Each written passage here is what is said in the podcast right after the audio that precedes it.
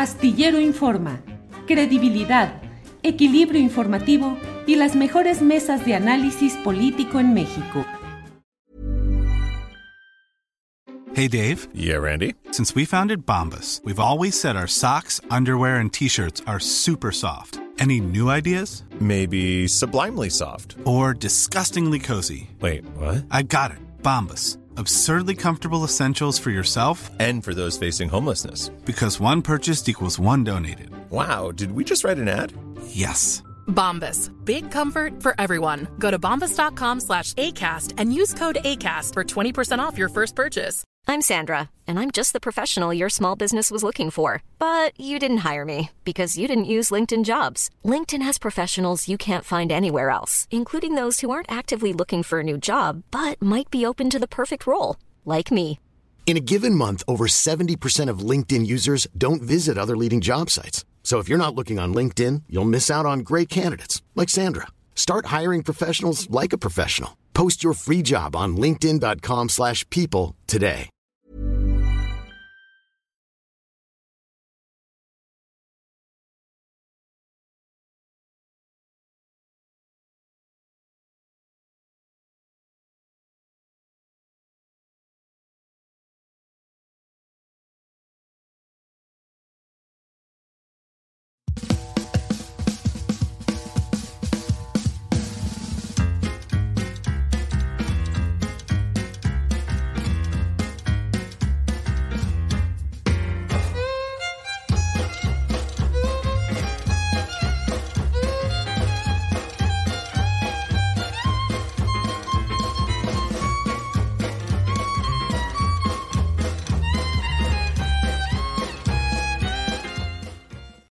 La una de la tarde con un minuto, la una de la tarde con un minuto y ya estamos aquí en su programa Astillero Informa. Gracias por acompañarnos en este martes 20 de febrero de 2024. Tenemos como siempre información, análisis, debate, los temas más relevantes de estas horas.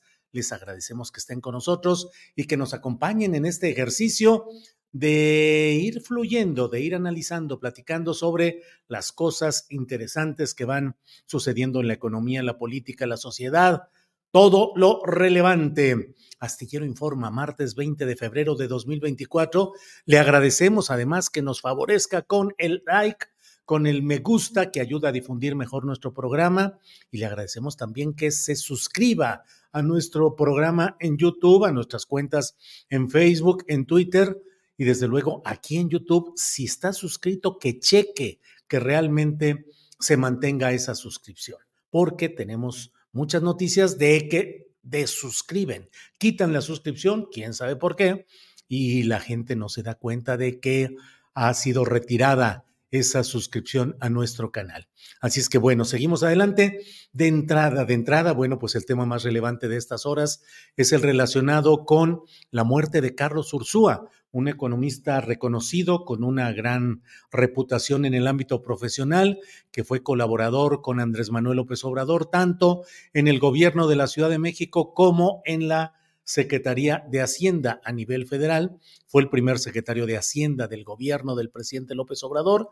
Eh, falleció ayer y eso generó una cascada de opiniones y de críticas realmente vergonzosas de parte de quienes creyeron llegada la oportunidad para lo que es llamado el carroñerismo periodístico, opinante, eh, los sopilotes, el sopiloteo electoral. Lo cierto es que al menos hasta este momento toda la información desemboca en el hecho de que fue un accidente, un infarto fulminante, dijo la propia Xochil Gálvez en una entrevista con Ciro Gómez Leiva, dijo que fue un infarto fulminante que lo hizo caer de las escaleras de su casa, dice incluso Xochil Gálvez que fue ya bajando, ya terminando de bajar de esas escaleras. Bueno, había expectativa acerca de si el presidente López Obrador, con la distancia, el distanciamiento que hubo luego de la renuncia de Ursúa, si realmente eh, habría un pésame, una, una expresión de condolencia del presidente, alguna referencia,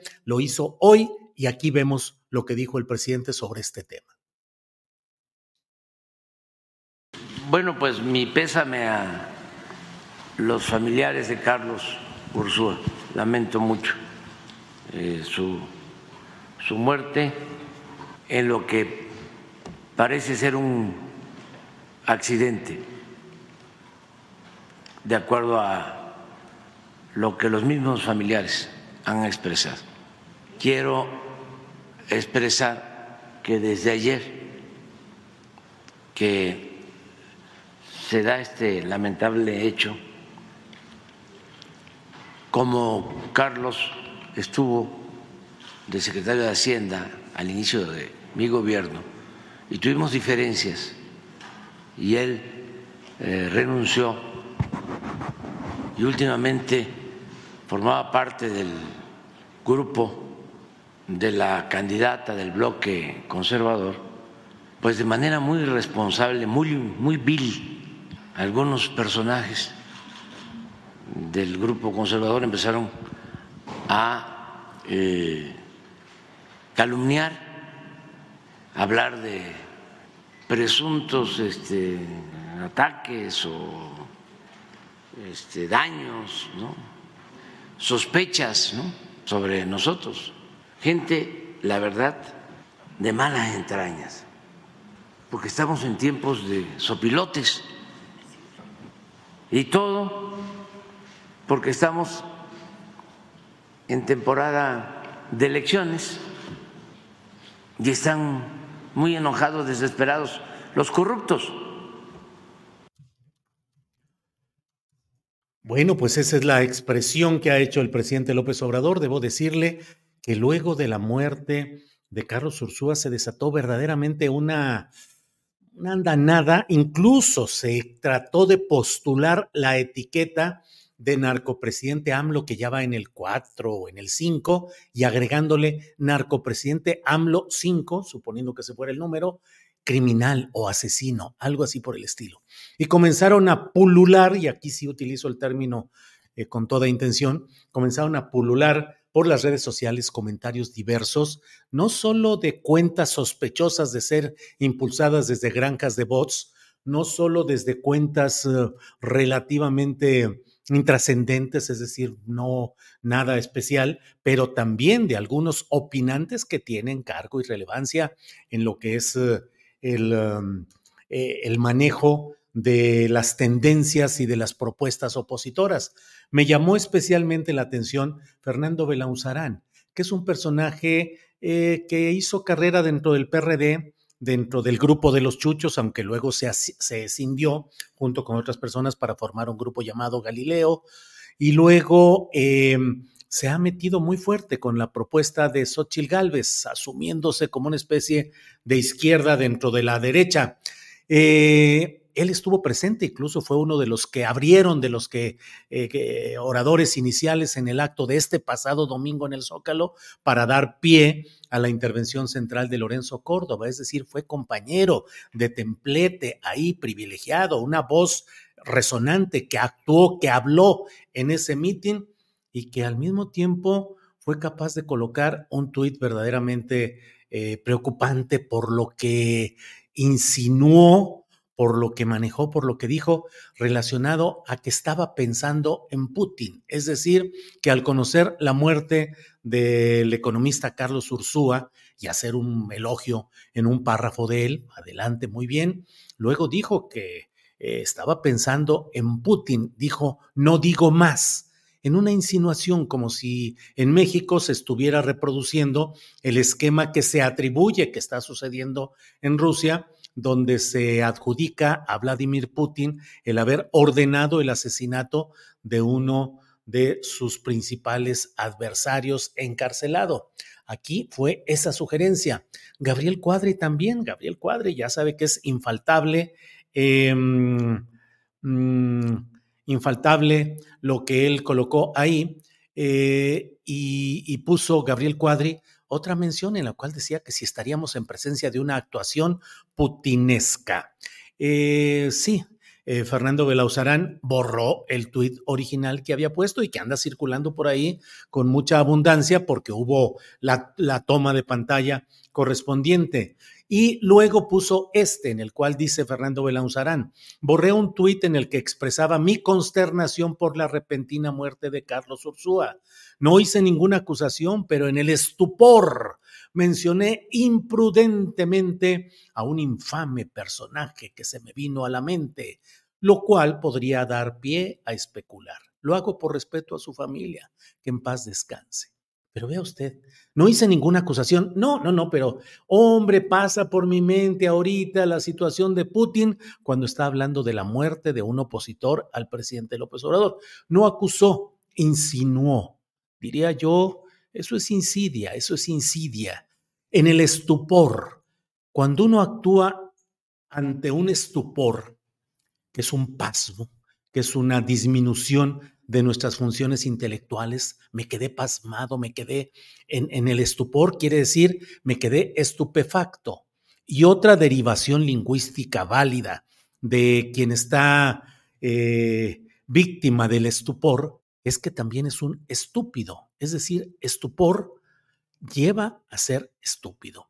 Y en este caso, Fernando Belauzarán Mm, no se disculpa por la manera como manejó imprudentemente, dice este asunto, sino que además dice y trata de justificarse, pues lo cual podría dar pie a especular. Pues sí, ese es el gran problema, que hay una serie de hechos y de sucesos que les dan pie a especular. No fue, como le digo, la única eh, voz o la única versión que hubo, estuvo también la de Gabriel Cuadri, el propio Manuel J. Cloutier, hijo o junior, también expresó su preocupación, puso entre comillas accidente doméstico a Carlos Ursúa y dijo que había eh, otro tipo de señalamientos. Aquí está el tuit de Gabriel Cuadri. Terrible noticia la muerte absurda de Carlos Ursúa. Mis profundas condolencias de economista brillante e íntegro, opositor vehemente e incómodo. Acción putinesca del régimen debe esclarecerse de inmediato. Pues sí, así están. Y así una serie de personajes exigiendo eh, vi a Luis Gerardo Salas, ¿de acuerdo usted de aquel, aquella estación de radio icónica, emblemática, Rock 101, puro y absoluto rock? Em, también eh, es necesario que el gobierno esclarezca puntual y rápidamente este asunto.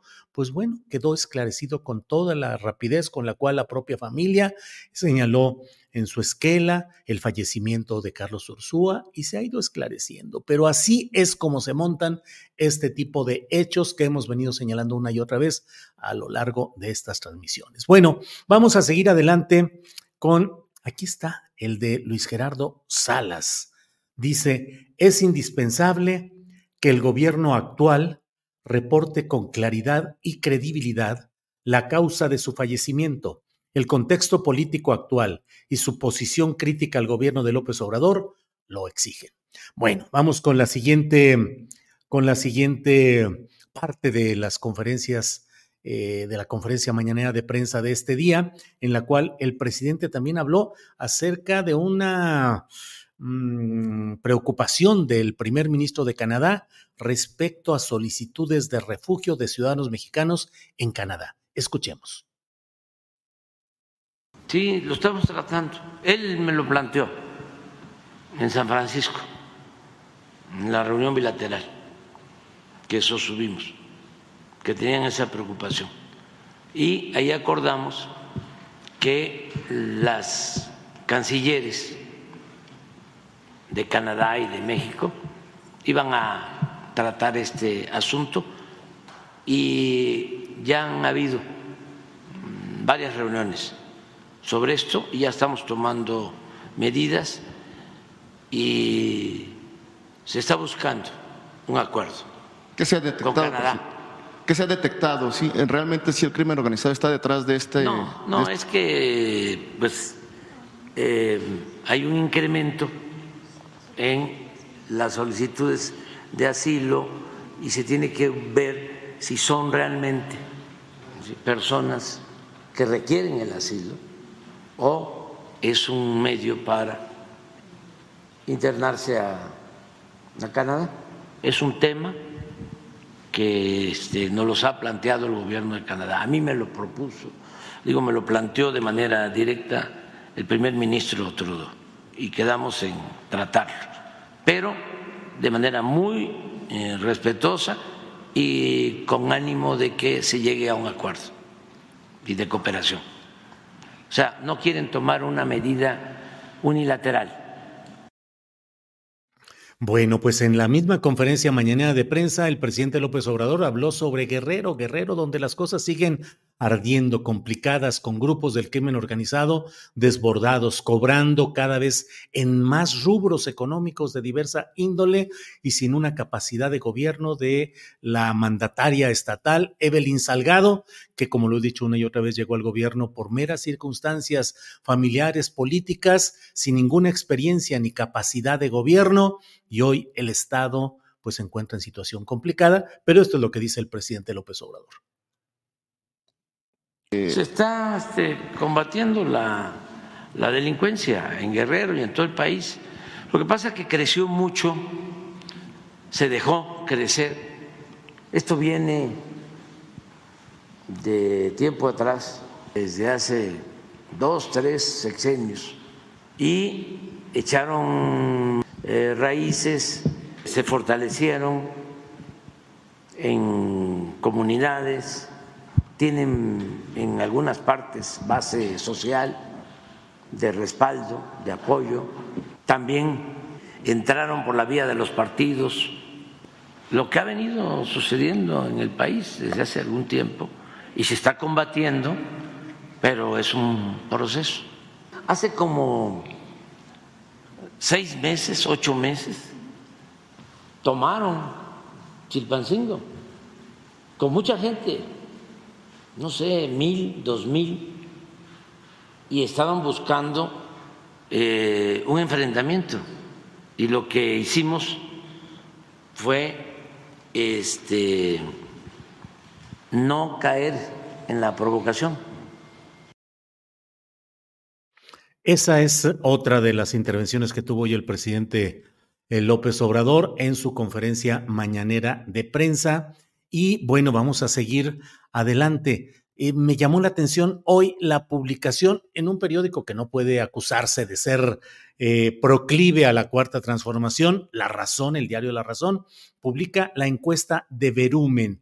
Los comicios de este 2 de junio se aproximan con una diferencia de 27 puntos en intención del voto entre Claudia Sheinbaum, que lleva el 54% de las preferencias, Xochitl Galvez, que lleva el 25%, el 25% ahí dice, eh, y Jorge Álvarez Maínez con 5%.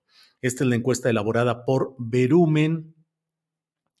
Eh, es que pregunté por 25% porque me quedó la impresión de que era 27, pero bueno, eso es lo que dice ahí. El ejercicio se aplicó cara a cara habitantes del país y bueno, pues sería más del doble, más de dos a uno, la ventaja que le lleva en este momento la candidata de Morena y sus aliados a la candidata del PRIAN RD. Y bueno, pues la verdad es que mm, Jorge Álvarez Maínez, pues cayendo, cayendo, decayendo, decayendo sin presencia, es un candidato presidencial fantasmal, casi testimonial. Pero miren lo que son las cosas. Eh, la propia Patricia Mercado escribe hoy una carta en la que dice adiosito Maines, sin decirlo abiertamente, pero sí deja los cargos y la responsabilidad que tiene. Dice Patricia Mercado, he concluido mi responsabilidad en la coordinación del programa de gobierno Una nueva visión de país en la campaña presidencial de Movimiento Ciudadano. O sea, concluyó en la coordinación del programa de gobierno. Ya hasta ahí, o sea, hasta aquí. ¿Cuándo eh, terminó? ¿Cuándo? ¿Por qué? El candidato cuenta con los insumos, órale, para salir a hacer propuestas concretas a partir del 1 de marzo, con base en la plataforma electoral y programa de gobierno que construimos en colectivo a lo largo de dos años. Es responsabilidad es responsabilidad mm, de todas las candidaturas de Movimiento Ciudadano en el país ser congruentes con esos compromisos.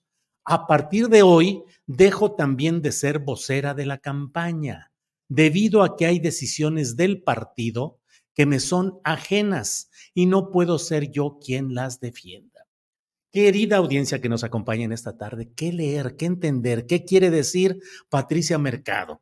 Reconvénganme, díganme si estoy equivocado al pensar que se está deslindando porque no está de acuerdo con la manera como se están haciendo las cosas en torno a Álvarez Maínez y en Movimiento Ciudadano, y mejor dice que más vale que digan aquí corrió que aquí quedó. Entonces mejor dice, ya entrego la coordinación del programa de gobierno que va a empezar a defender el 1 de marzo el propio Álvarez Maínez. Pues si hubiera esperado hasta el último día de este mes de febrero, Patricia Mercado tranquilamente dice, hasta aquí llegué porque es el momento y a partir de mañana ya empieza la otra etapa y San se acabó.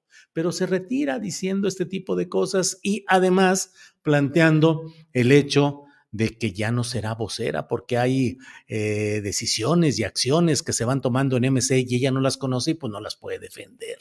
Así es que hasta Patricia Mercado le va poniendo su lineamiento aparte al mencionado eh, Maines. Bueno, en otro terreno, ya sabe usted que pues está eh, las últimas maniobras o las últimas acciones jurídicas en defensa de Juliana Sánchez. Y entonces el abogado de Juliana Sánchez ha defendido este martes la libertad de información en el juicio en Londres, que es el último recurso del fundador de Wikileaks para evitar su extradición a Estados Unidos, donde enfrenta acusaciones de espionaje. La audiencia concluirá este miércoles, según lo que leo en el portal de la jornada. Concluirá este miércoles eh, la audiencia comenzó hoy sin la presencia de Assange, que se sintió indispuesto y no pudo acudir al juicio. En otra nota internacional, mire lo que son las cosas, el ministro israelí de Relaciones Exteriores, Israel Katz, ha dicho que eh, Ignacio Lula da Silva es persona non grata para ellos, para Israel, por haber comparado la actual eh, agresión contra Hamas, la actual agresión en Gaza con el holocausto. El dirigente brasileño declaró la víspera que el conflicto entre Israel y el movimiento islamista Hamas en Gaza no era una guerra, sino un genocidio. Y bueno, pues por todo ello es por lo cual ha seguido esta discusión. Antes de que vayamos a tener un poco más de información relacionada con lo que es eh, el registro que hoy realizó Xochil Gálvez ante el INE de su candidatura presidencial, déjeme comentarle acerca de este tema. Hoy se cumplen cinco años del asesinato de Samir Flores. Samir Flores fue dirigente del Frente por la Defensa de los Pueblos en Defensa de la Tierra frente a un llamado Proyecto Integral Morelos que pretende construir, bueno, que está avanzando en la construcción y en tratar de echar a andar la hidroeléctrica en una parte del estado de Morelos y ante la oposición fuerte de los pueblos de esa región, eh, una mañana a un día, dos días, no recuerdo con exactitud, de que se iniciara una encuesta patito, absolutamente patito, con la cual el gobierno federal pretendió justificar el que se decía que sí se construyera todo lo de este proyecto integral Morelos, que son inversiones extranjeras, capitalistas locales, mm, con un proyecto que daña el interés ecológico de la región. Bueno, pues en la madrugada de un día como hoy llegaron personas a la puerta de la casa de Samir, un alguien indígena con presencia en ah, la locución y la, el periodismo en una estación de radio regional y uno de los principales líderes de oposición a este eh, proyecto integral Morelos y la hidroeléctrica y otras inversiones más, fue asesinado a la puerta de su casa, tocaron la puerta, salió él, le dispararon y se fueron.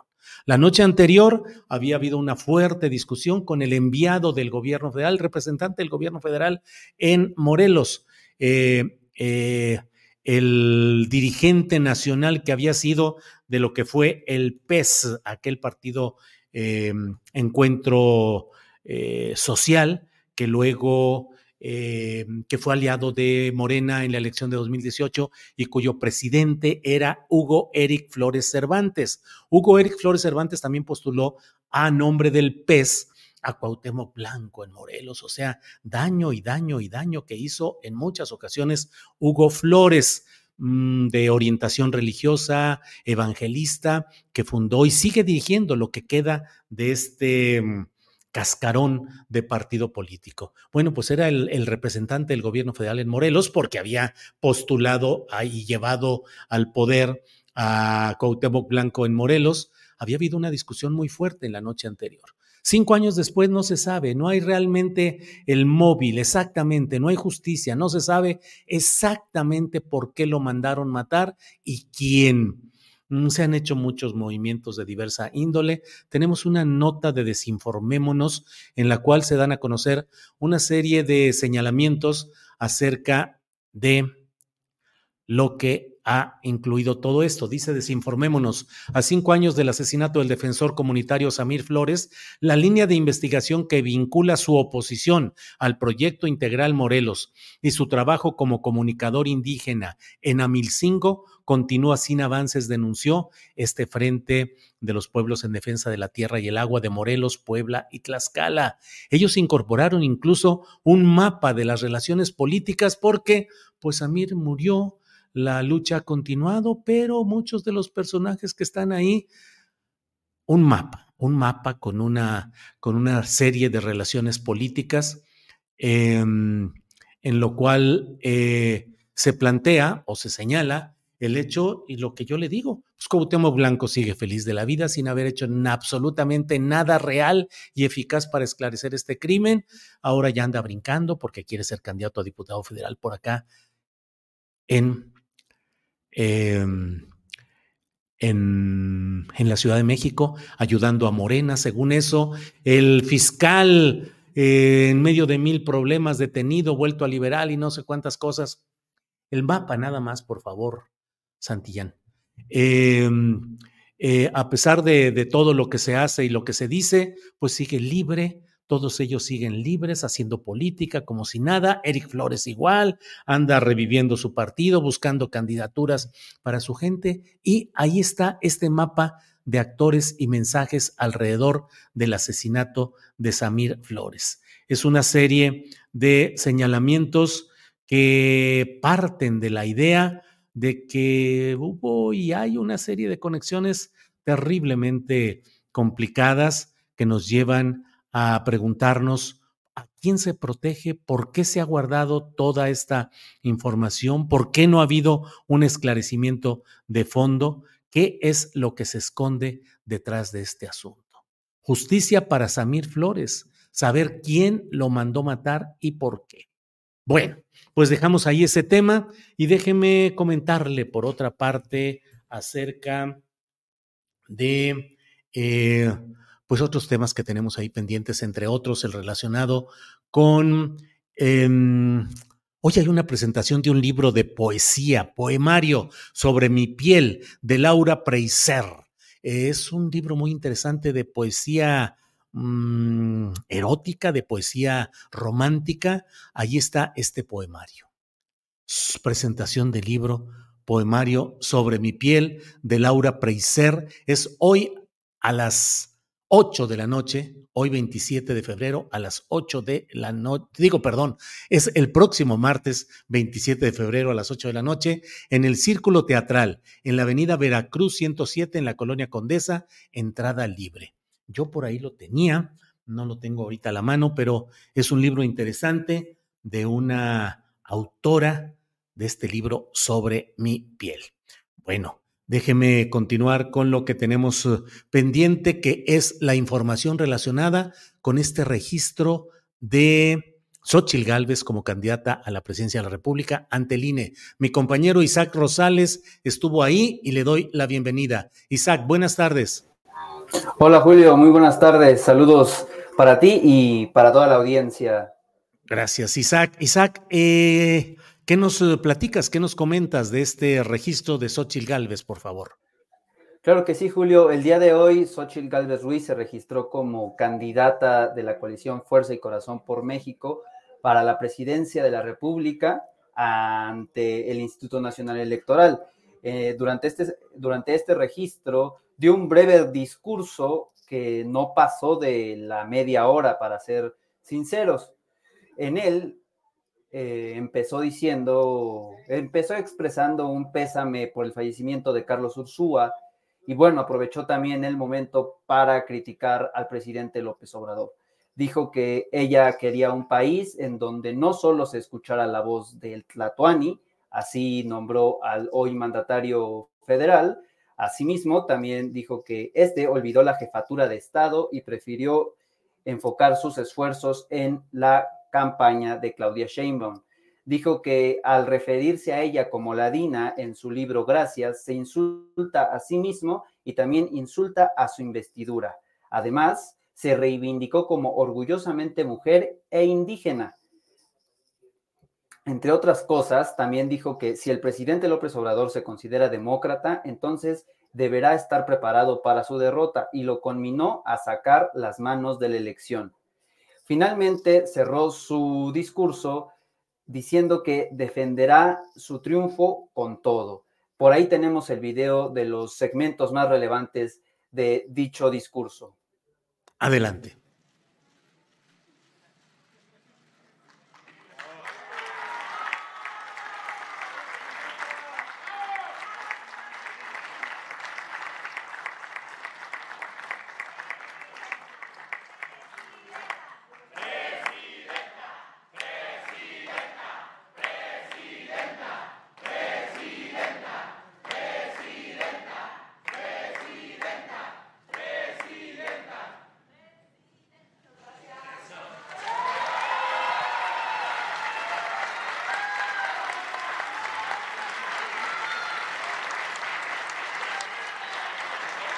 En este momento se realiza la toma de la fotografía oficial.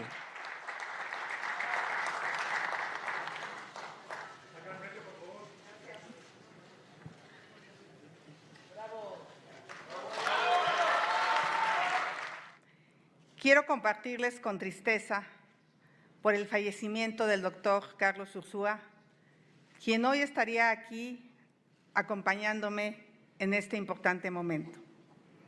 Era un servidor público con una auténtica vocación por dar lo mejor de sí mismo a su país y a su gente.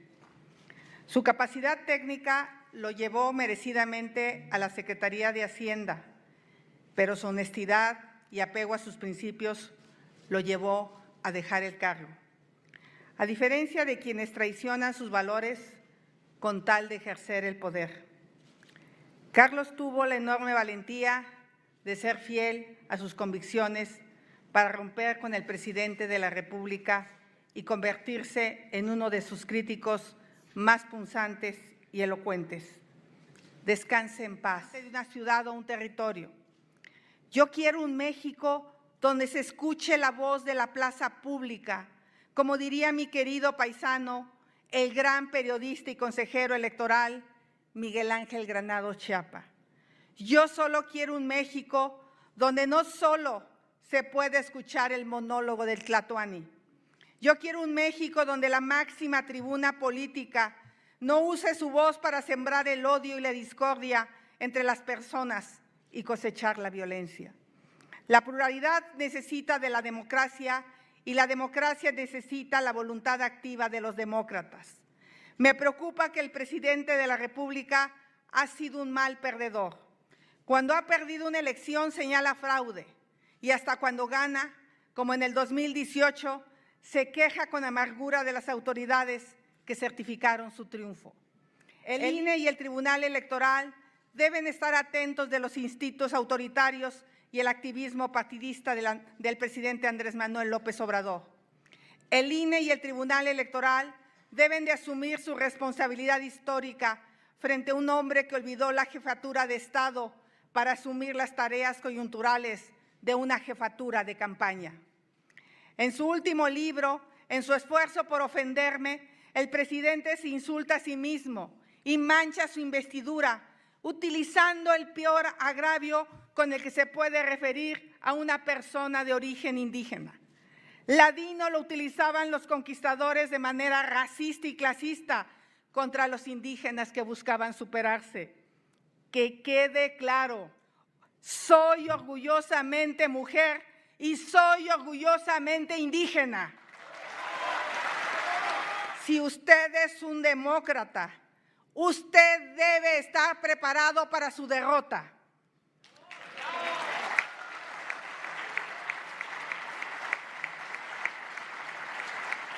Por respeto a su candidata, por respeto a la democracia, por respeto al pueblo, saque ya las manos de esta elección, nuestro triunfo, que será el triunfo de México. Vaya, ahí está Isaac, las partes de este discurso pronunciado hoy por Xochitl Gálvez, y ahí estaban presentes los tres presidentes de los partidos, Alito Alejandro Moreno, llamado Alito, autodenominado Alito, Marco Cortés y Jesús Zambrano. ¿Qué más nos dices, Isaac?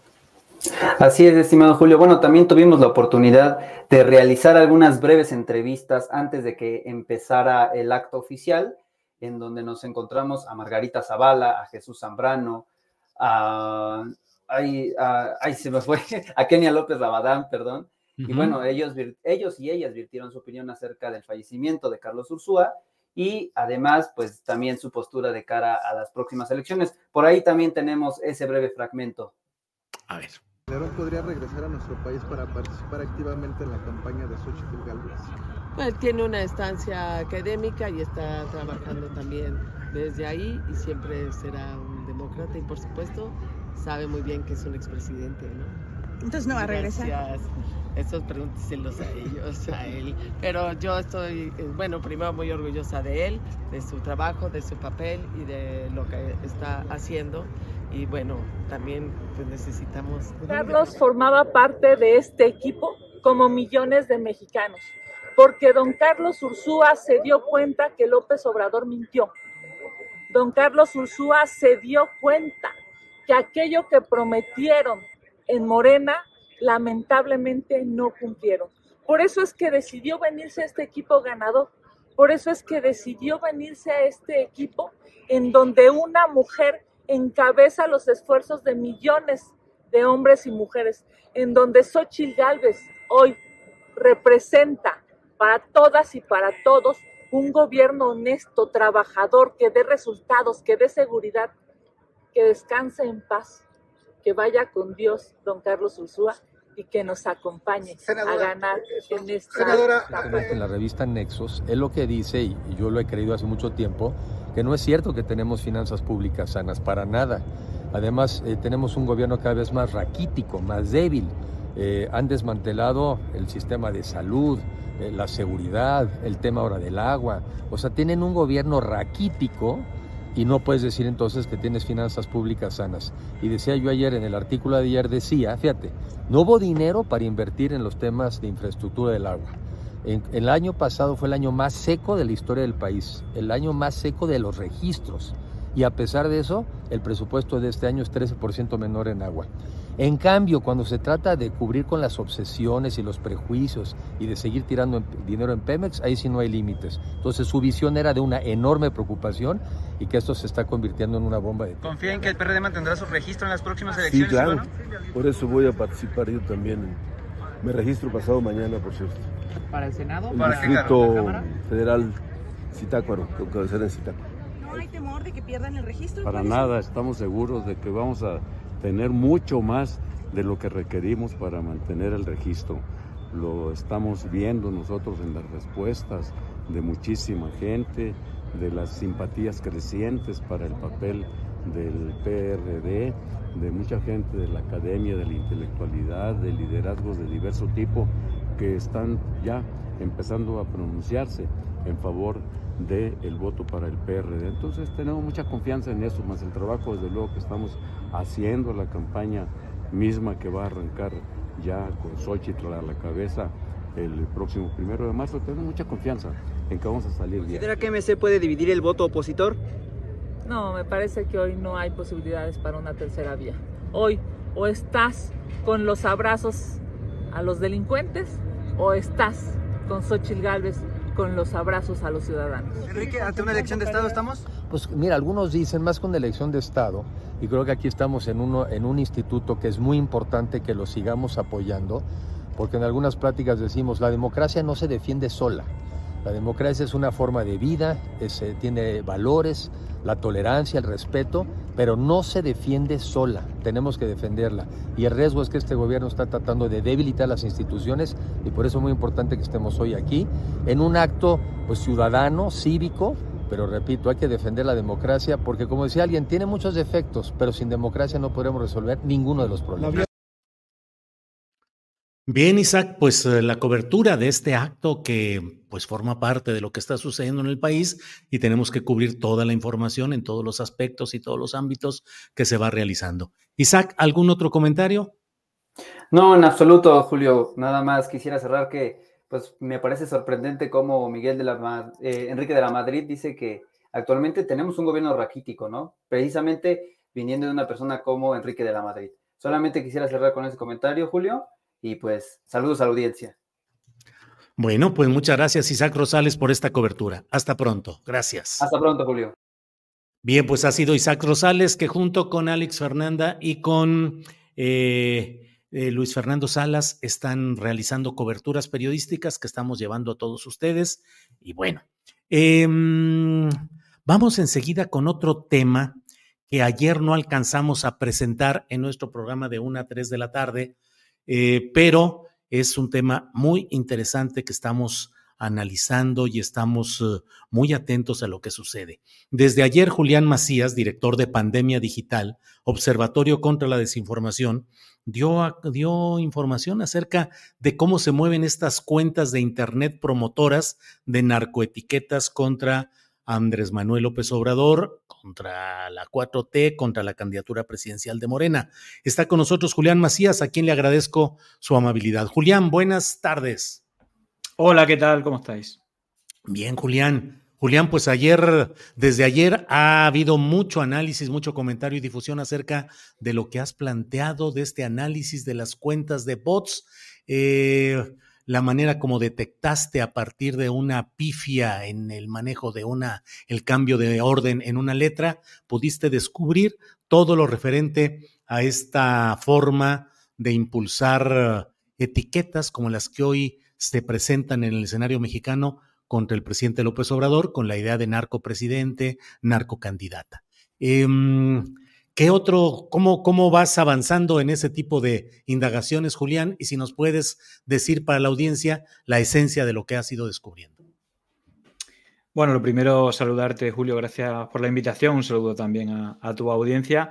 Bueno, eh, digamos que en realidad es verdad que llevo varios días, eh, es mucha información, son varios hashtags todos los días, eh, lleva ya dos o tres semanas. Yo llevo poniéndole descargando datos y analizando desde hace más o menos 10 días, una semana, 10 días, pero sí es cierto que anteriormente, cuando se lanzó la candidatura de Xochitl a mediados de junio, de manera oficial el 5 de julio, ya hubo una, un lanzamiento con, un par de equivocaciones que me llamaron mucho la, atención.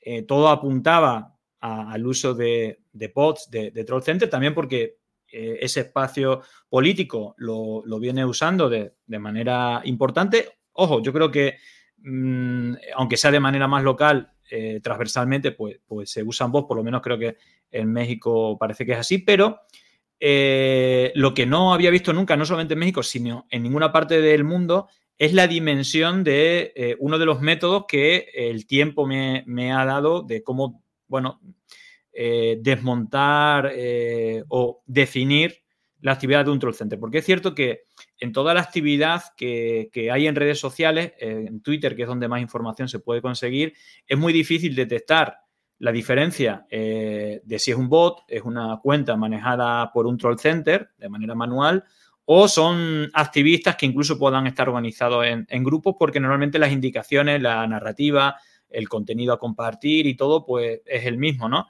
Eh, pero hay una cosa que se repitió en varios países, eh, que es cuando hay el mismo error en decenas de miles de cuentas. Esto ya lo había detectado en, otros países donde tenía otras pruebas como creación de cuentas falsas, eh, automatizadas, etc. Y es verdad que el 5 de julio, con el hashtag Sochilva, que es el hashtag que, lanzó la candidata a partir de que la candidatura ya fuera oficial. Eh, Sochilva y Sochil Galvez, presidenta. Es curioso porque hubo más de 200.000 tweets con ese eh, error de ortografía. Incluso es curioso cómo Sochil Galvez, presidenta, eh, hay cinco veces más cantidad de tweets con el hashtag equivocado, es decir, con la terminación LT, en lugar de la terminación TL. Y esto es inexplicable a menos que eh, todos esos tweets sean, bueno, derivados de un solo error que es el que administra ese troll center. Esto, eh, cuando he puesto el foco en esta semana, eh, el número, el número de... aquí tengo los datos para hacer, digamos, dar los datos exactamente. Ha habido en la última semana 861.000 eh, tweets con errores en los hashtags, ¿vale? 341.000 eh, tweets con el hashtag, eh, perdón, narcocandidata Seinbaum, en vez de Seinbaum con N, Seinbaum 341.000 tweets. Es curioso porque el hashtag con la manera correcta, es decir, Seinbaum con la N, solamente hay 80.000. Si estamos hablando que hay cinco veces más tweets con el error que, eh, que el 20% de los tweets puestos correctamente. Y esto es como muy llamativo. Luego, Xochitl Galvez, presidenta 2024, encontré 117.000 tweets cuando solamente había 28.000 con el hashtag correcto. Eh, luego está narcopredidente, AMLO 2, 114.000, narcopresident, faltándole la E, AMLO 3, 98.000, narcocandidata, eh, Claudia en lugar de candidata, candidata, 82.000, eh, narcopredidente AMLO 58.000 y eh, narcogobierno, que este es el último que, he descubierto, 51.000 tweets. Entonces, em, nos podemos hacer la pregunta, ¿cómo es posible que eh, tantas cuentas al mismo tiempo tengan, tengan, un error? esto se ha dado en menor medida en otros países. el caso de Ecuador en el debate electoral de la segunda vuelta, la frase que repite eh, Guillermo Lasso es Andrés, no mientas otra vez, Andrés Arauz era el, portavoz y simultáneamente incluso hubo algunos tuits de cuentas recién creadas que tenían origen ruso que pusieron tuits con ese hashtag correctamente unos minutos antes de que eh, el candidato lo dijera por primera vez, fue el TT1, pero hubo un punto en que en lugar de poner Andrés, no mientas otra vez, pusieron Andrés, no mientras otra vez. Eh, hubo 30.000 tweets eh, concentrados en muy poco tiempo y eso no es que de repente 30.000 personas se equivocan al mismo tiempo, sino que es la prueba fehaciente que eh, hay un bot. Esto le pasó a Bolsonaro con casi 200.000 tweets, en vez de era fechado con Bolsonaro, que es, bueno, apoyando a Bolsonaro, pero en vez de Bolsonaro ponía Bolsonaro, con una L de más. En España pasó con Sánchez Vete Ya, que era TT1, y hubo 80.000 tweets con Sánchez Vete Ya, sin la Z, y le quitó el TT1. Entonces, curioso porque las mismas cuentas que ponían los tweets equivocados eh, decían que Twitter eh, le estaba eh, cambiando el, hashtag en tendencias que no era, que era con Z. Y lo decían las mismas cuentas que estaban poniendo los tweets equivocados porque eran parte del troll center, que puede tener una parte automatizada y una parte gestionada manualmente, ¿no? Entonces, bueno, yo creo que mm, dentro del hilo al final pongo un vídeo porque si bien esto es como una manera muy sencilla de probar que, la actividad es tremenda. Hablamos de 20 millones de tweets, sumando los tweets correctos e incorrectos. Es una, cantidad enorme. Y luego es verdad que hay otro elemento, es decir, las mismas cuentas que son las más retuiteadas con los hashtags equivocados suelen ser las que son también, eh, digamos, eh, ponen, son las más retuiteadas con, los tweets incorrectos. Es decir, que, ahí, se, ahí se repite. Hay, hay otro elemento que es eh, de dónde vienen, de qué países viene esta actividad. Eh, si bien en el 5 de julio de 2023 el 70% de la actividad venía de México, ahora estamos viendo que eh, de manera casi repetitiva, da igual el hashtag que analice, sea correcto, sea incorrecto, solamente el 40% de la conversación viene de México, aproximadamente el 25% viene de Argentina, el del 10 al 15 de España y en torno al 10 de Colombia y el 6-7% del resto de, países. Es decir, que parece que hay una intervención de fuera mayor a la que había al inicio de la campaña, seguramente para esta campaña para esta campaña concentrada, ¿no? Entonces, eh, hay otra cuestión que te quería decir que, eh, yendo al foco, porque esto es como la manera sencilla de que se entienda, imagínate que hay cientos de miles de cuentas que han participado, yo calculo que mínimo el 80% de la conversación es artificial, evidentemente hay personas reales, cada vez que hago un análisis, ahí salen, bueno, pues yo no soy un bot, bueno, sí, claro, hay personas reales, pero hay pruebas contundentes que, que, que, bueno, ameritan que claramente la mayoría de esa conversación es artificial.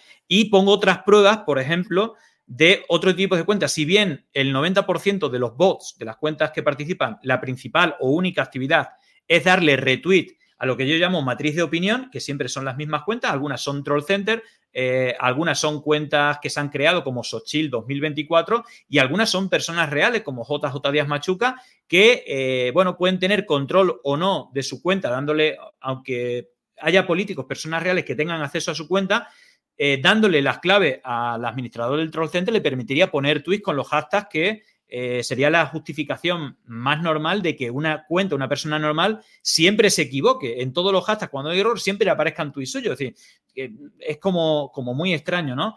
Pero hay otra parte eh, que, que creo que es interesante, que es las cuentas que normalmente se llaman que hacen astroturfing, ¿vale? Que es como simular eh, ser quienes no son. Entonces, ahí hay un vídeo al final de, del hilo, durante 10 minutos, podía ser de 5 horas porque es interminable.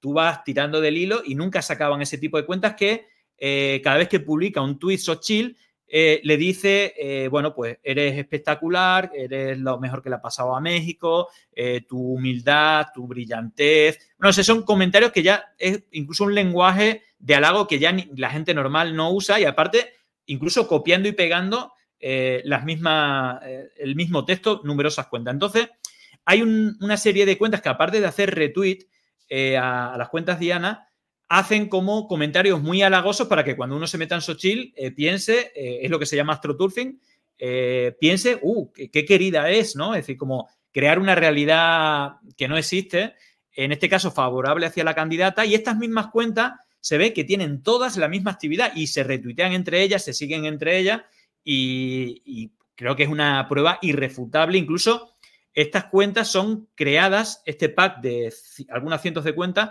son creadas entre el año 2010 y 2012, si son compradas en el mercado negro, tienen el nombre en castellano, en español, pero el arroba no lo han cambiado, tienen nombres como anglosajones. Y de hecho hay alguna cuenta que no ha borrado algún tuit del 2010 o del 2012 eh, escrita en inglés pero eh, tiene mm, el resto todo borrado o incluso todo borrado, no tiene ningún tweet de, aunque se han creado hace más de 10 años, y se activan a mediados de junio, precisamente para lanzar a, a Xochitl. Es decir, que esas son cuentas compradas eh, o creadas, ¿no? Eh, o activadas intencionadamente, exclusivamente para la campaña de, de Xochitl. Sí es cierto que también hay bots que, que son anteriores y que ya le daban retweets a, este espacio. Precisamente esas son las cuentas a las que yo me refiero. Pongo ahí cuatro de ejemplo, pero al final hay un vídeo, vemos como también todas cometen el mismo error. Eh, ponen tweets muy parecidos, todas ponen el mismo número de tweets, es como si tuviera todo programado, ¿no? Eh, al final hay un vídeo donde se muestran decenas y decenas de este tipo de cuentas y cómo se, se retuitean. Ese es un ejemplo, Luis Torres, veis que el nombre es Z Thompson 03, incluso en el vídeo que aparece abajo podéis ver que todas las cuentas tienen el nombre en español, pero el arroba lo tiene en nombre anglosajón. Usan, eh, bueno, hay infinidad de tweets con los hashtags tanto correctos como incorrectos y comparten exactamente los mismos contenidos. Luego, si nos metiéramos un poco más en profundidad de cada cuenta, veis, por ejemplo, esa cuenta es String Threaded, es decir, no tiene que ver con el nombre eh, de Romina, ¿no? Eh, digamos que es un patrón que se repite, es decir, que eso es una prueba poniendo el foco, pero yo he intentado dimensionar la monstruosidad de campaña. Ahora, bueno, pues eh, creo que son evidencias irrefutables. De hecho, hay muchas cuentas que están justificando que cuando ponen un hashtag, Twitter te ofrece una posibilidad, pero primero para que te ofrezca esa posibilidad tiene que haber miles de tweets con ese hashtag. Entonces, los primeros miles de tweets con el error, ¿quién los puso? Y es más, ¿cómo puede ser que cuando Twitter te ofrece un abanico de posibilidades, el 80% de las cuentas elijan el nombre incorrecto de la candidata a la que están apoyando. Evidentemente, eh, por muy en la burbuja tóxica que, que estés una persona racional, eh, dirá, esto es imposible. Entonces creo que para la gente que no entienda nada de redes, dirá, bueno, esto es una evidencia de que... estamos hablando de 800.000 tweets en una semana equivocado. No estamos hablando que me decía Van Pipe, ¿no? La cuenta esta que también es retuiteada por los bots, eh, decía, bueno, eh, este analista dice que es imposible que alguien se equivoque. Te voy a probar que, eh, que no. No, hay gente que es descuidada y puede por error elegir lo que te muestra Twitter y elegir la opción equivocada, pero no 800.000 personas. Y si esto es tan normal, me gustaría ver un solo caso que se aproxime, aunque sea con cantidades 100 veces inferiores, a ver si me muestran campañas donde haya 8.000 errores, no ya 800.000, 8.000 errores con, eh, con el mismo error. No lo hay, no lo hay, yo me dedico a ello, llevo muchos años y los casos que he conocido son eh, en mucho menor tamaño y han expuesto a un troll center. No, no, no es normal que miles de cuentas tengan el mismo error ortográfico, no es nada normal y si fuera tan normal que alguien me lo muestra. Oye, Julián, ¿y tienes una estimación de cuánto dinero puede implicar una operación de este tamaño? Bueno, eh, primero que creo que es muy complejo porque esto no es que alguien venga, ponga dinero y cree todo este universo. Aquí yo creo que se arrastra eh, los aparatos, sean con empresas pagadas, sean con militancia de varios partidos, del PRI, del PAN, del PRD, eh, es decir, hay personas reales, hay medios que se deben a la causa, sea pagado o no sea pagado, tenga sus empresas, no tenga sus empresas. Todo parece que la campaña de Sochil eh, a la hora de lanzarla tendrá sus patrocinadores donde piensen que una cosa correcta es eh, crear un troll center, ¿no? Que desde el principio, pues, la apoye incluso.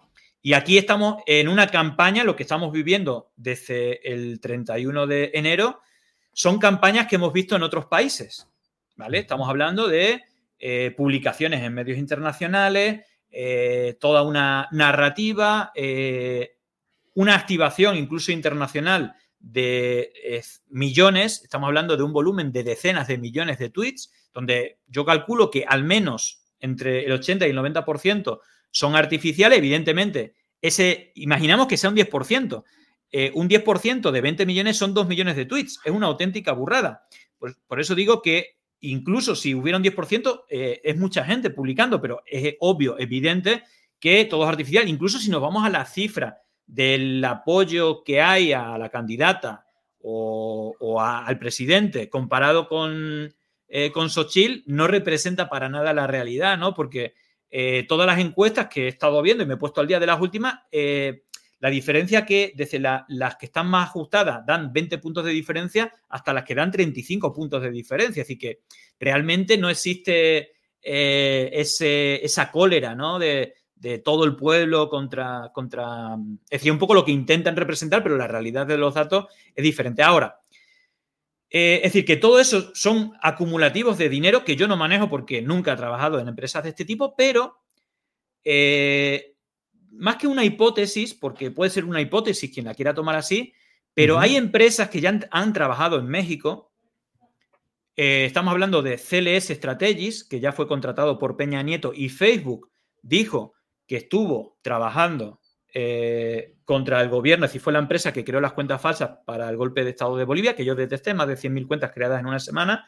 También Facebook en su reporte añadió que estaban operando esa empresa en, Venezuela y en México, contra los gobiernos de Venezuela y de México.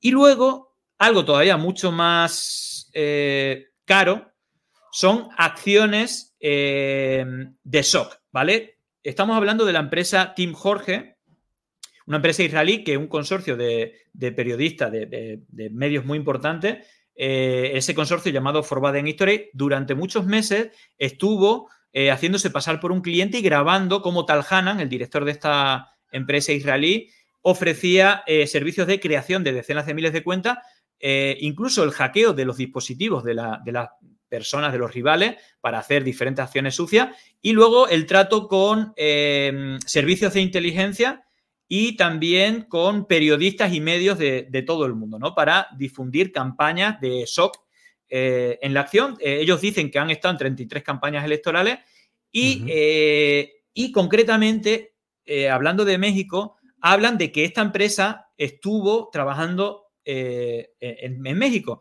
concretamente creando desinformación en apoyo a Tomás Cerón y atacando a AMLO cuando se descubrió que eh, Tomás Cerón, el responsable de seguridad o de, que investigaba la criminalidad, se descubrió que estaba detrás de la desaparición de los 43 estudiantes de Ayotzinapa y también del uso de ese software eh, israelí eh, Pegasus que espió a 40.000 mexicanos, entre ellos, y esto es lo más duro de, de todo, a, bueno, periodistas, cientos de periodistas, algunos fue asesinado de los que estuvieron espiados, y no solamente eso, sino que también eh, estuvo espiando a, los abogados y a los familiares de los desaparecidos para eh, intentar usarlo en, el juicio. Eh, aparte de todo eso, creo que es público que también se, espió a, los familiares, incluso los hijos de, de AMLO, incluso al, médico, y mm, Tomás Cerón terminó exiliado, refugiado en Israel. para ampararlo de la, de la justicia mexicana, ¿no? Entonces, yo creo que son elementos también a, tener en cuenta porque eh, precisamente en esta Cámara oculta hablan de dos socios. Eh, es más, habla de, la participación en la campaña anti-K de Argentina en el 2015, donde se crearon eh, narrativas y TT1, TT1 a nivel mundial con la Morsa Domínguez vinculando al candidato del kirchnerismo en la provincia de Buenos Aires de estar involucrado en narcotráfico, se desmontó que todo era mentira, pero fue TT1 Mundial, diferentes hashtags, igual que ahora o que, pretenden ahora.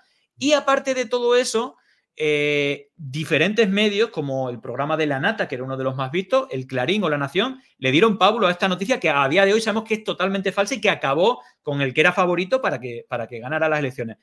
Esto es un hecho, ahí están, cada una de las palabras que digo están documentadas por medios muy serios, y no solamente eso, sino que habla de dos socios, eh, Roger Noriega y Martín Rodil. Martín Rodil está, judicializado en España por extorsionar, eh, bueno, primero, este señor es venezolano, tiene eh, pasaporte israelí y es colaborador del FMI y de la DEA.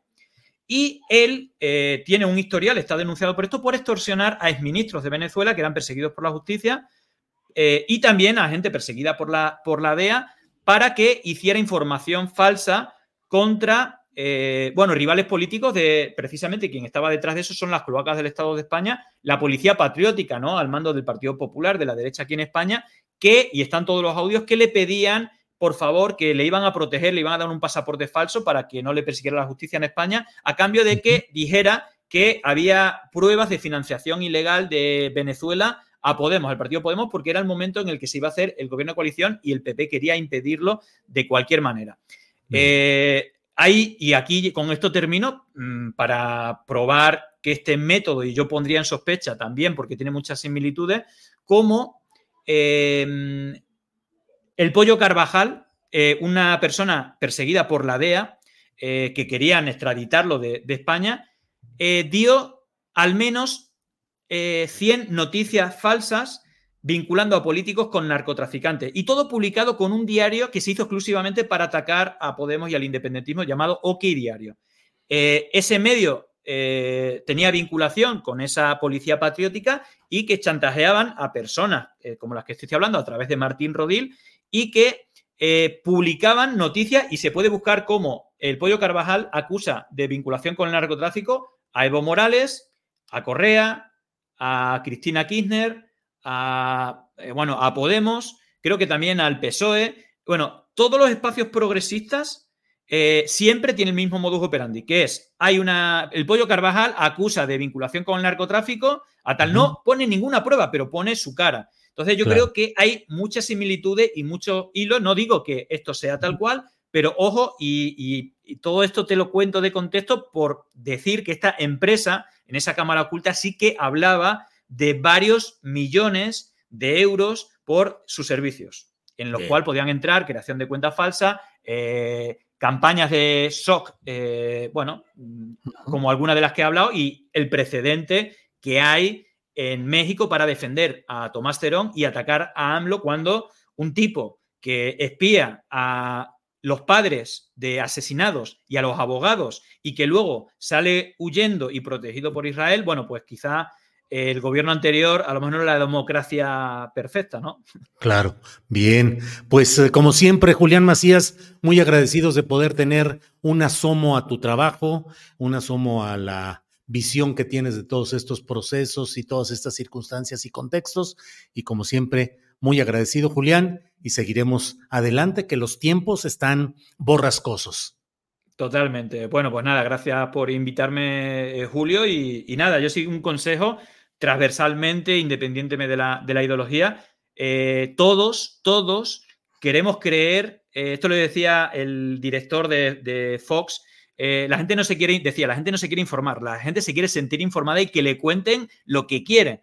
Entonces, esto es totalmente transversal, es, por eso tiene tanto éxito la mentira en redes sociales, porque no nos salimos de nuestra burbuja ideológica y creo que es interesante ser crítico, no compartir lo primero que nos venga, eh, ver, comprobar si es cierto, porque por desgracia, esto es una realidad que está hegemonizando la vida política y, nos está llevando a un camino del odio que no es bueno para nadie. Entonces, eh, creo que, que, bueno, que todo el mundo sea crítico a la hora de compartir información y no siempre llueve a gusto de todos. Si hay algo que no te gusta, bueno, pues si es real, eh, tendrás que darle aprobación y no negarlo, o al revés, si te viene una noticia falsa contra un rival, no compartirlo, no, no, no ampliar, porque esto eh, perjudica a la democracia, a la sociedad y al civismo y a la convivencia.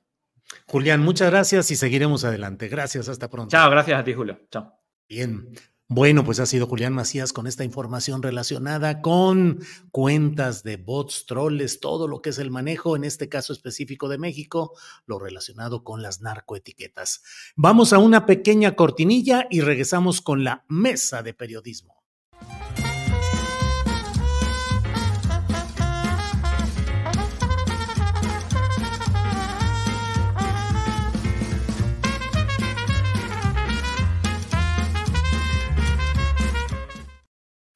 Ya están aquí Arnoldo Cuellar. Arnoldo, buenas tardes. Hola Julio, ¿qué tal? Arturo, bienvenido, puntualísimo. Hola, Temoris. el impuntual fui yo, pero bueno, gracias. Temoris Greco, buenas tardes. Eh, yo, yo creo que más bien fuiste muy amable, le diste a Arturo tiempo de, llegar, sentarse. estaba viendo si se asomaba, espérense tantito. Arturo, defiéndase, por favor, buenas tardes. Buenas tardes, Julio. No, no, no caeré en provocaciones. Eso, eso, muy bien. En tiempos de polarización no contribuiré al discurso de odio. Demasiados acuerdos en esta mesa, ya parecemos este, por TV, mano. No, ¿qué pasó? Arnoldo, ahora sí. Número uno, sí estudiamos y sí, sí, empezar. Oye, con, e, con eso del, del, discurso de odio, hoy este, bueno, pues Pascal Beltrán del Río, como hiciste notar, Julio, este, dijo que no iba a conducir su noticiero porque se va a dedicar a reflexionar sobre el periodismo libre. Y yo dije, bueno, pues se, se, se va a poner a pensar qué es cómo se vive con el periodismo libre, cómo le hace uno para pagar eh, los grandes viajes con el periodismo libre, ¿no? O sea, eh, eh, algunos misterios para una persona como Pascal Beltrán del Río. Vi tu tweet, Moris, creo que fuiste muy rudo. ¿Qué tal que es su camino de Damasco? Se está dando cuenta que ha echado toda su vida a perder. Pues, pues alguien, este, alguien ahí de México Evalúa dijo que, que estaba promoviendo un discurso de odio contra los periodistas. Entonces yo, bueno, sí, está bien, sí. Arturo, ¿qué tenemos que reflexionar sobre el ejercicio del periodismo libre? Hay que reflexionar, hay que practicarlo, hay que correr los riesgos. ¿Qué hacer? No, eh, pues, eh, pues, es que el periodismo tendría que ser libre por definición. Yo pues creo que no hay una reflexión que hacer, más bien hay un análisis de conciencia para ver con qué libertad hemos ejercido y, eh, nuestra profesión y nuestro oficio en el caso de quienes nos dedicamos a esto. Es, es un acto unilateral y, propio, no, no, no creo que, creo que lo que tiene que ver con la libertad y el periodismo, pues ya está suficientemente reflexionado. Sí, sí, sí. Temoris, pues vamos entrando en materia. ¿Qué te parece? El tema me parece a mí inmediato, lo que está en estas horas es la muerte de Carlos Ursúa, un economista respetado por su gremio, eh, un hombre que tomó la decisión de apartarse de la condición de ser el primer secretario de Hacienda de la administración de Andrés Manuel López Obrador. Burroughs Furniture is built for the way you live. From ensuring easy assembly and disassembly to honoring highly requested new colors for their award-winning seating, they always have their customers in mind. Their modular seating is made out of durable materials to last and grow with you. And with Burrow, you always get fast, free shipping. Get up to 60% off during Burrow's Memorial Day sale at burrow.com slash ACAST. That's burrow.com slash ACAST. burrow.com slash ACAST. Millions of people have lost weight with personalized plans from Noom, like Evan, who can't stand salads and still lost 50 pounds. Salads generally for most people are the easy button, right? For me, that wasn't an option. I never really was a salad guy. That's just not who I am. But Noom worked for me. Get your personalized plan today at Noom.com. Real Noom user compensated to provide their story. In four weeks, the typical Noom user can expect to lose one to two pounds per week. Individual results may vary. Que luego pasó a las filas de los contrarios de Xochitl Gálvez, pienso yo, en un absoluto ejercicio de su libertad personal y su libre criterio. Pero murió y se soltaron una serie de señalamientos, entre los cuales destacaron Fernando Belauzarán, eh, eh, Gabriel Cuadri, el propio Manuel J. Cloutier, algunos otros, insinuando o señalando que esto pudiera ser un acto criminal contra un opositor. ¿Cómo viste este tema, Temoris? Pues mira, o sea, fue, fue una muerte inesperada, una, una muerte que, que, debe estar causando mucho dolor en su familia y en, y en sus seres queridos.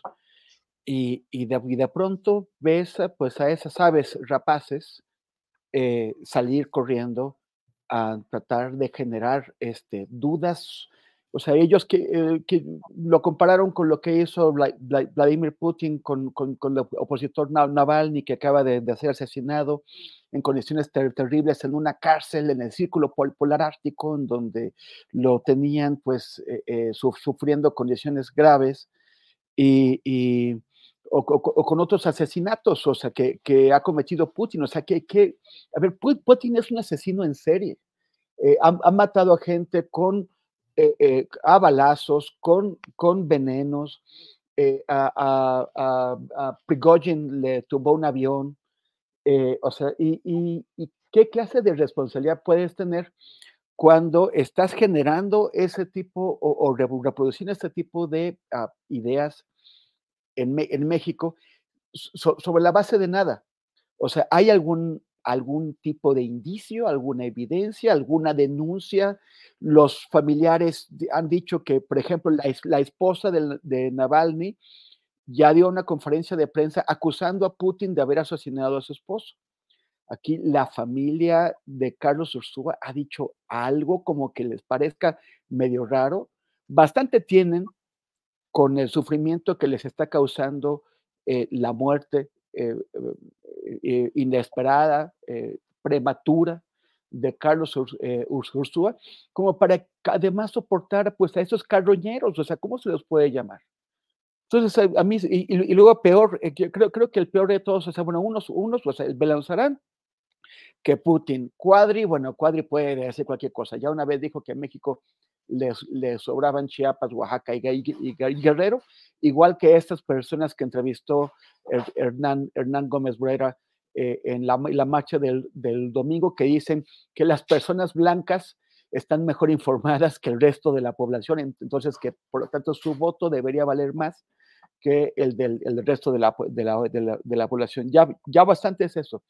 Pero Manuel J. Cloutier, Manuel Cloutier, el hijo, se pone a hacer un recuento de supuestas muertes convenientes, las, las llama él, en donde genera la idea de que desde la presidencia de la República están asesinando personas, pero además de una forma pues bastante eh, eh, eh, irracional sería, ¿no? O sea, como que, ¿de qué le serviría a, a, presidencia de, de, deshacerse de Carlos Ursúa. O sea, más, más o menos, ¿qué peligro representaba Carlos Ursúa para la presidencia tan grande que eh, eh, podrían tener la necesidad de, de, deshacerse de él?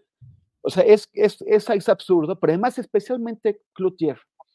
Uh -huh. Su padre, eh, muchas personas creen que fue asesinado por el salinismo, por oponerse a las componendas que traía Luis H. Álvarez, y, y, Diego Fernández de, Ceballos con Carlos Salinas de, Gortari. No se ha comprobado, hay unas versiones, hay otras versiones, hay eh, contradictorias, pero en todo caso, si de una muerte se ha especulado demasiado, es sobre la muerte del papá del señor que ahora alegremente suma casos inconexos para generar esta idea. O sea, ¿qué, qué, qué responsabilidad hay? Y además, ¿qué preocupación? ¿Verdaderamente les preocupaba a Carlos Ursula? ¿O solamente están aprovechando su muerte para alimentar más la hoguera de las sospechas y las conspiraciones? Bien, Temoris, gracias. Eh, Arturo Rodríguez, Arturo, ¿qué opinas sobre este tema de lo que ha sucedido, la muerte de el exsecretario de Hacienda Ursúa y luego la cascada de señalamientos eh, insinuantes de que pudiese haber habido una acción represiva del gobierno de López Obrador contra un opositor? Arturo. Y creo que el, tema con los mensajes es eh, de dónde vienen. O sea, yo veía los, los nombres de los eh, especuladores, además de una manera muy, ¿cómo decirlo? de una manera un tanto cobarde, ¿no? sueltan la pregunta, ¿será una acción putinesca? Sí, sí, sí. Este, ay, me recordó a Putin. Sí. E, es, es dígalo cómo es, si tiene elementos, eh, información que pueda eh, generar al menos la sospecha, pues se debe decir cómo es, pero viene de actores políticos muy irresponsables, eh, que han sido conocidos como tales a lo largo de sus trayectorias. ahorita los, los tweets que yo vi que los posteó Temoris, no sé si anoche o por la mañana, alguno también vi que, citabas, eh, Julio, pues eran eh, eh, Fernando Velascuarán, Gabriel Cuadri. Belonzarán, que a partir de ahí yo puse una etiqueta que decía zopilotearán, pero bueno. Exacto, exacto. Este, perdón, me salió Velascuarán como el personaje de, sí, cuando, era, cuando era activista de la, de la UNAM lo llamaban Velasburrán. Velasburrán, bueno. Bueno, yo lo había escuchado más bien como Rebusnaurán. Este, pero bueno, eh, yo no repetiré eh, directamente esos. Eh, no los diremos. No, de acuerdo. Es, incorrecto para un periodista serio. Pretendo serlo.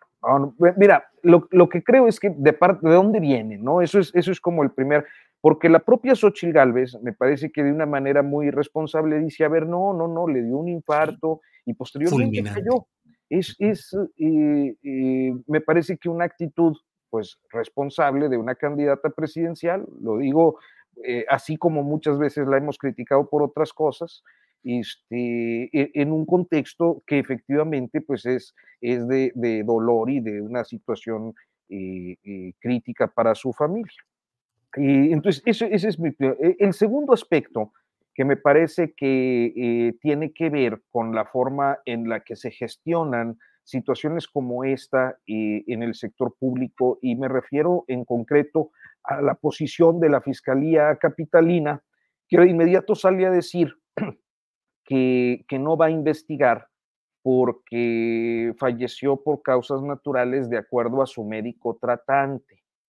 y e, este asunto me parece que, eh, primero, eh, es eh, irresponsable en la medida en la que eh, pues acababan de pasar unas horas, había una serie de especulaciones sobre la caída de la escalera y, un charco de sangre que se detonaron sobre todo a partir de quienes cubrían o cubren la fuente policíaca y que no son los mejores referentes de ética, digámoslo así, de ética periodística este, y que habían cobrado fuerza a lo largo de la tarde. Entonces salen a decir eh, básicamente que el médico tratante determinó que pues fue, murió de causas naturales y eh, sin eh, pues dar margen o expresar de una manera mm, institucionalmente de manual la comunicación al respecto que a mí me parece que debió contener, entre otros elementos, una definición del, del, forense o del médico legista eh, en su oportunidad eh, y eh, no salir tan rápido, sino que salir al menos a decir, hay eh, eh, la eh, convicción o los elementos que nos permiten anticipar que pudo ser que una muerte natural, pero estaremos informando sobre las conclusiones del, del forense. Y posteriormente, cuando el forense tuviera las conclusiones, pues emitir la comunicación oficial y evitar toda esta maraña. O sea, creo que hay responsabilidades tanto institucionales como de estos actores que eh, además yo diría son, son bastante menores, ¿no? Pero generan ruido, eso sí. Generan ruido. Arnoldo Cuellar, tu opinión sobre este tema de la muerte de Ursúa y las insinuaciones o las insidias que se desataron también. Arnoldo. Son los sospechosos habituales o los sospechosistas habituales, pero yo creo que cada día están más eh, degradados en la posibilidad de impacto que puedan tener sus comentarios o sus tweets. Yo incluso creo que el, todo este movimiento Marea Rosa, etcétera, está en un grave predicamento porque Belauzarán es el, jilguero preferido, el animador de sus, mítines eventuales. Yo creo que tendrían que ya pensarlo mejor. Destacaría la actitud de Xochitl Galvez, que me parece, como ya lo dijo Arturo, muy responsable. Creo que al final del día hay en ese equipo directivo amplio, en ese equipo asesor, halcones y, unas gentes más ponderadas que ya saben que cuando se exceden se les revierte eh, las consecuencias, ¿no? Y que, están tratando de convertir a Xochitl en una candidata más creíble y más seria después de que la llevaron con el Papa y salvaron la, la no gira de, Europa, ¿no? Entonces, me parece que ella misma mata eh, las desaforadas eh, exabruptos, de, digo, válgase la redundancia, porque los exabruptos siempre son desaforados, de estas personas, de estos personajitos, ¿no? Que, que, que, pues andan a la búsqueda de una chamba y yo creo que queriendo quedar bien, si no con Xochitl, que es probable que no tenga muchas chambas para ofrecer, con Claudio X González, que probablemente sí les pueda conseguir algunas, ¿no?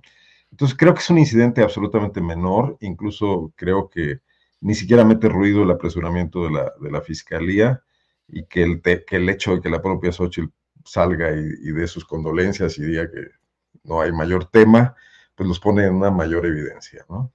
Entonces, ahí dejaría las cosas y nada más recordar que hay otro asunto de una muerte sospechosa en otro de los muy destacados opositores a este gobierno, que es el abuelo de Carlos Loret de Mola, el exgobernador yucateco y periodista Carlos Loret de Mola Medis, que muere en un accidente en Guerrero cuando su auto se desbarranca, y que también se escribió un libro sobre eso a cargo de, Rafael Loret de Mola, su hijo, ¿no? Sí, sí, sí, claro. No solo, no solo es Cloutier. Sí, así es, así es. Eh, bien, Temoris Greco, déjame poner este, mm, esta información referente a que eh, pues un juez está anunciando que em, Emilio Lozoya debe seguir cursando su proceso en eh, prisión domiciliaria, no en la en el reclusorio en el que actualmente está, y ante ello la propia Fiscalía General de la República eh, emite una opinión en la cual dice que quiere dejar muy claro que Emilio N no ha ganado ningún juicio al que el Ministerio Público de la Federación lo ha sometido y solo ha obtenido de jueces y magistrados de la Federación privilegios procesales totalmente injustos y desproporcionados. Se quejan de que los han excluido de pruebas, eh, de que mm, el juez Genaro Alarcón López ha beneficiado injustamente a Lozoya y en concreto se le deja en libertad procesal para que así continúe su juicio. Y dice eh, según las estimaciones, podría ser que hoy mismo pudiera estar libre Emilio Lozoya. Ya lo sabemos que pueden interponerse una serie todavía de objeciones o argucias, es probable, no lo sabemos, pero por lo pronto esta es la decisión. Y bueno, ¿cómo lo ves, Temoris Greco? Tu micrófono, tu micrófono que, gracias, perdón, que hay un restaurante de las Lomas que va a recuperar un cliente, eso, está, eso está muy bien, van a tener nuevas fiestas. Sí, Finalmente Es, es, como bastante cínico que la fiscalía se queje de los privilegios injustos que le, que le están otorgando, que le está otorgando el juez a Lozoya para, para, para llevar a cabo su juicio en libertad, cuando el propio Gers Manero era el que lo mantenía en libertad. Eh, y, y, y, y solamente lo mandó eh, al bote cuando eh, se dio cuenta de que los Lozoya se estaba burlando de él, pasándosela re bien en, restaurantes de super lujo, ¿no? Restaurantes que, por cierto, frecuenta eh, la, la, reportera que, que, lo, que lo exhibió. Pero esto, o sea, que digo, no, no, no vive de su salario de reportera, yo creo. Pero, este, pero bueno, o sea, es, es ¿qué, ¿qué, le queda ya a la Fiscalía General de la, de la, de la República? O sea, de los grandes casos, con las expectativas que, con las que empezó este sexenio, ella, eh, el, eh, Gers Manero, pues fue nombrado en lo que, eh, desde mi punto de vista, solamente pudo haber sido un gran pacto de, de Estado con poderes, con los poderes anteriores, para tratar de, de, protegerse y evitar persecuciones en ese sexenio. Por eso tuvo el voto favorable e, e indispensable de los partidos de la, de la oposición. Y, y, y, bueno, pues empezó en un, con, un, con, con, con, muchas expectativas y no ha hecho absolutamente nada. O sea, es, es increíble. Además de meter al, al, a la cárcel a su, a su excuñada, y, y algunas personas ahí relacionadas, ¿qué más, qué más he hecho? Todo, el, o sea, es, es, un conjunto de fracasos épico de un, de un señor que yo creo que debe estar preocupado ahora que, que Claudia Sheinbaum ha dicho que, que va a mantener las reuniones de, de, seguridad y que va a permitir y, y que va a pedir que el, el, fiscal general de la República acuda, porque pues va a tener que salir de, de, su casa, se va a tener que quitar las pantuflas y la pijama y poner un saco. Entonces yo creo que eso es lo que, lo que más le debe estar molestando a Gers Manero del gobierno que viene, porque pues parece que va a tener que trabajar, o al, menos estar en esas reuniones.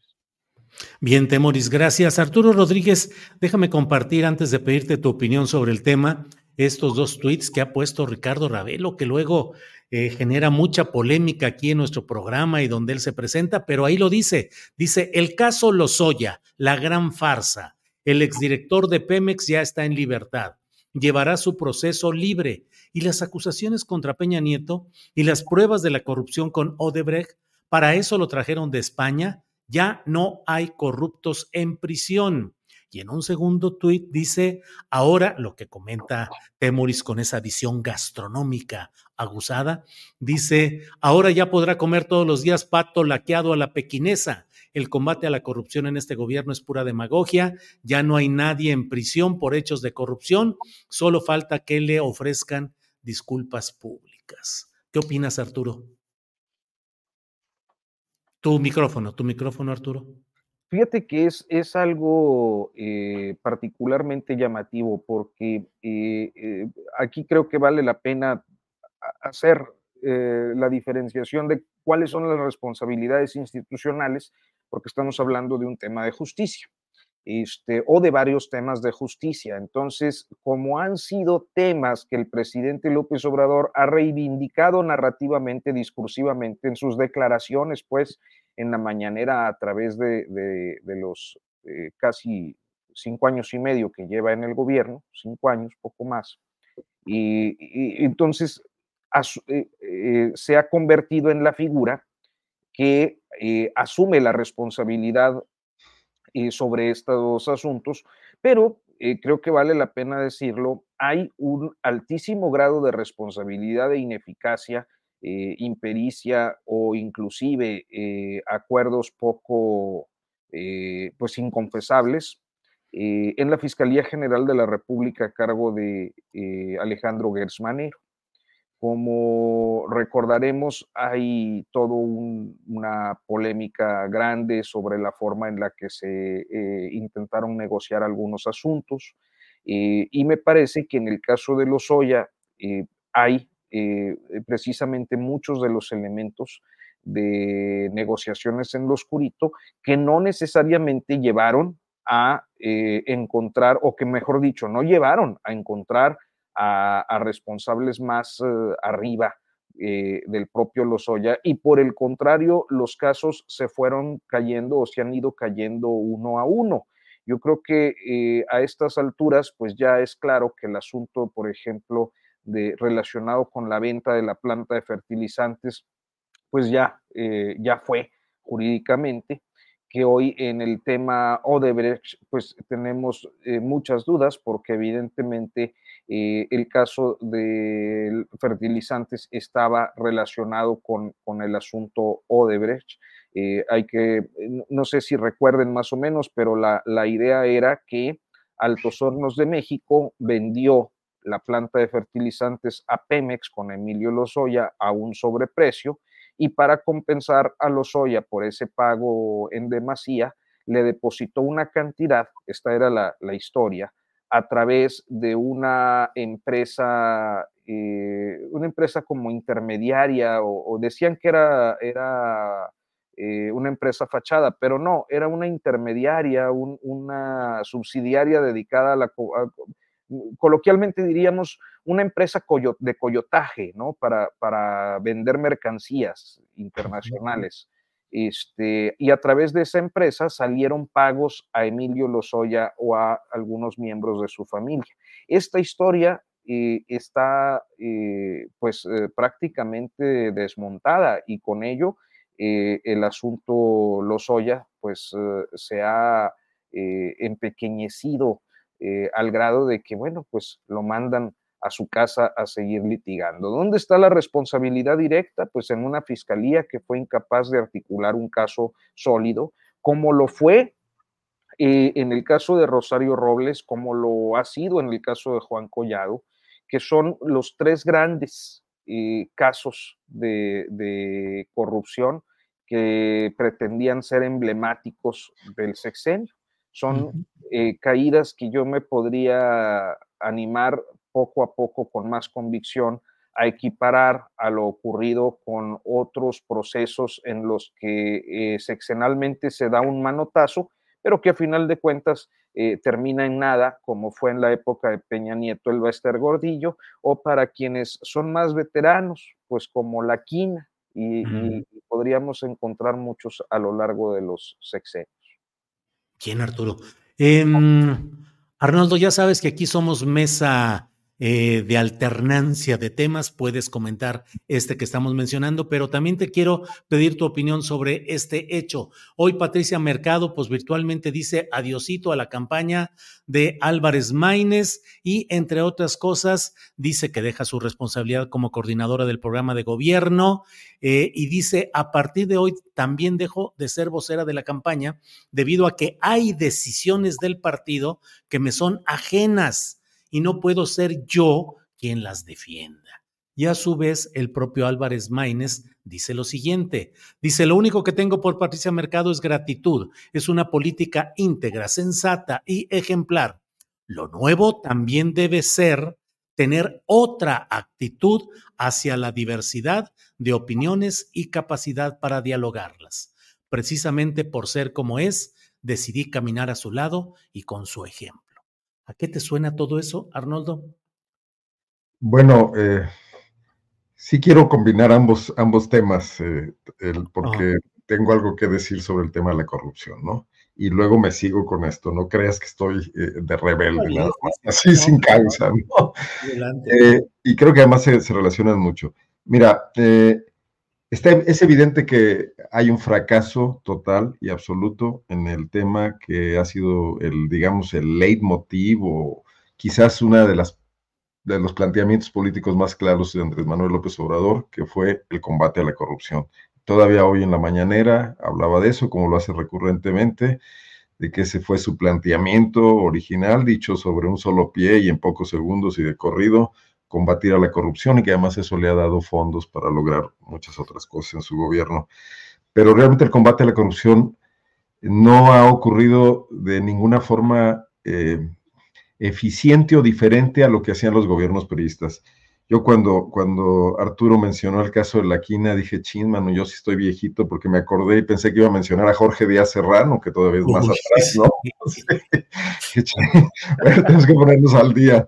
Eh, los gobiernos puristas hicieron esto que parece que repitió Gertz, que trabajó en esos gobiernos y que el presidente López Obrador le permitió, le toleró, estuvo de acuerdo, de un asunto emblemático, mediático, mal trabajado penalmente para dar la sensación de que se estaba haciendo algo en ese tema. Pero eh, salvo Miguel de la Madrid, que hablaba de, tuvo que hacer una campaña de, debido a los excesos de López Portillo, hablando de, de, la renovación moral de la sociedad, que la que hacía falta era la renovación moral del gobierno, porque la sociedad no era tan, tan no, inmoral. Pero ese, era, pero ese era de la Madrid. Por eso, de la Madrid hizo esa campaña porque le tocó ah, la herencia de López Portillo, se vio obligado, pero realmente nadie había hecho un énfasis central en el tema de la corrupción y que únicamente, como López Obrador, que nos entregue una situación eh, igual de insignificante y de, y de, simbólica y de frustrante que la los gobiernos periodistas, me parece un gran fracaso. Y en ese sentido creo que a Claudia Sheinbaum no le hace falta solo un segundo piso, sino el piso sobre unos sótanos bastante mal construidos de esta transformación.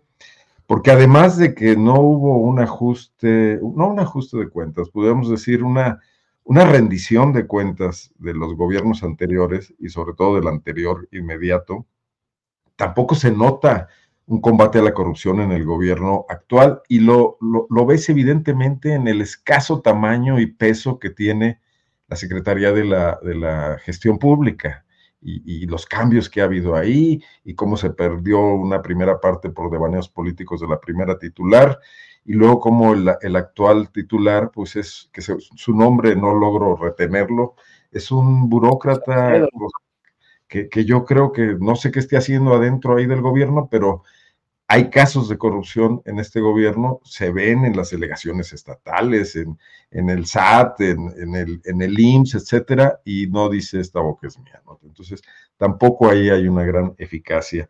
Yo no dudo de que, de que el presidente esté convencido de eso, pero no está pasando nada abajo absolutamente, y esto ya no va a ocurrir en lo que queda este sexenio. Entonces, sí es una, una obligación, un imperativo, incluso para profundizar y para, y para en su momento eh, tomar una distancia significativa frente a los señalamientos de que es una simple continuidad, una tapadera para que el gobierno de Claudia Sheinbaum, que seguramente ganará las elecciones, este, logre consolidarse, ¿no? Y logre tomar su perfil propio. Ahora bien, pues todos los partidos políticos, Morena incluido, Movimiento Ciudadano, creo que sufriendo un desfonde fundamental y mostrando Dante que se le acabaron las, las cartas bajo la manga que traía para hacer trampa en el póker y mantenerse vigente y que realmente el partido construido en torno a una voluntad unipersonal de un individuo que además ya, ya se ve muy antiguo en sus prácticas y que es totalmente la antítesis de cualquier modernidad como la que aspiran en su discurso, pues está, está haciendo crisis, ¿no?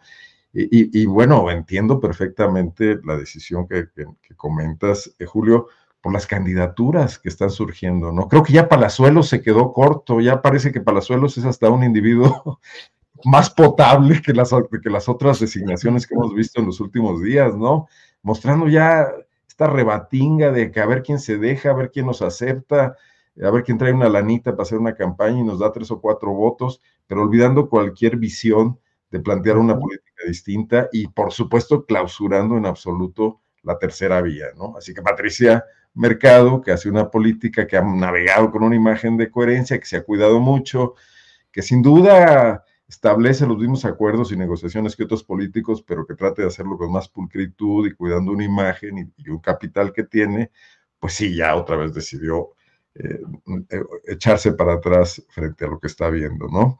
Aquí en, en, en, en Guanajuato estamos por las mismas, eh, ya se filtró la información de que un exdirector de periódico de la Organización Editorial Mexicana que salió de la OEM por corrupción, lo cual sí es un exceso absoluto y total, este, va a ser postulado como candidato a alcalde de, de, Irapuato, por ejemplo, por Movimiento Ciudadano, ¿no? Porque simple y sencillamente salió en pleito con sus socios panistas y ahora quiere desquitarse, ¿no? Claro. Bien. Muy bien. Arnoldo, gracias. Temoris Greco, eh, ¿descolgaron los tenis o qué sucede? ¿O ahora la ideología se mide o se mide por el color de los tenis?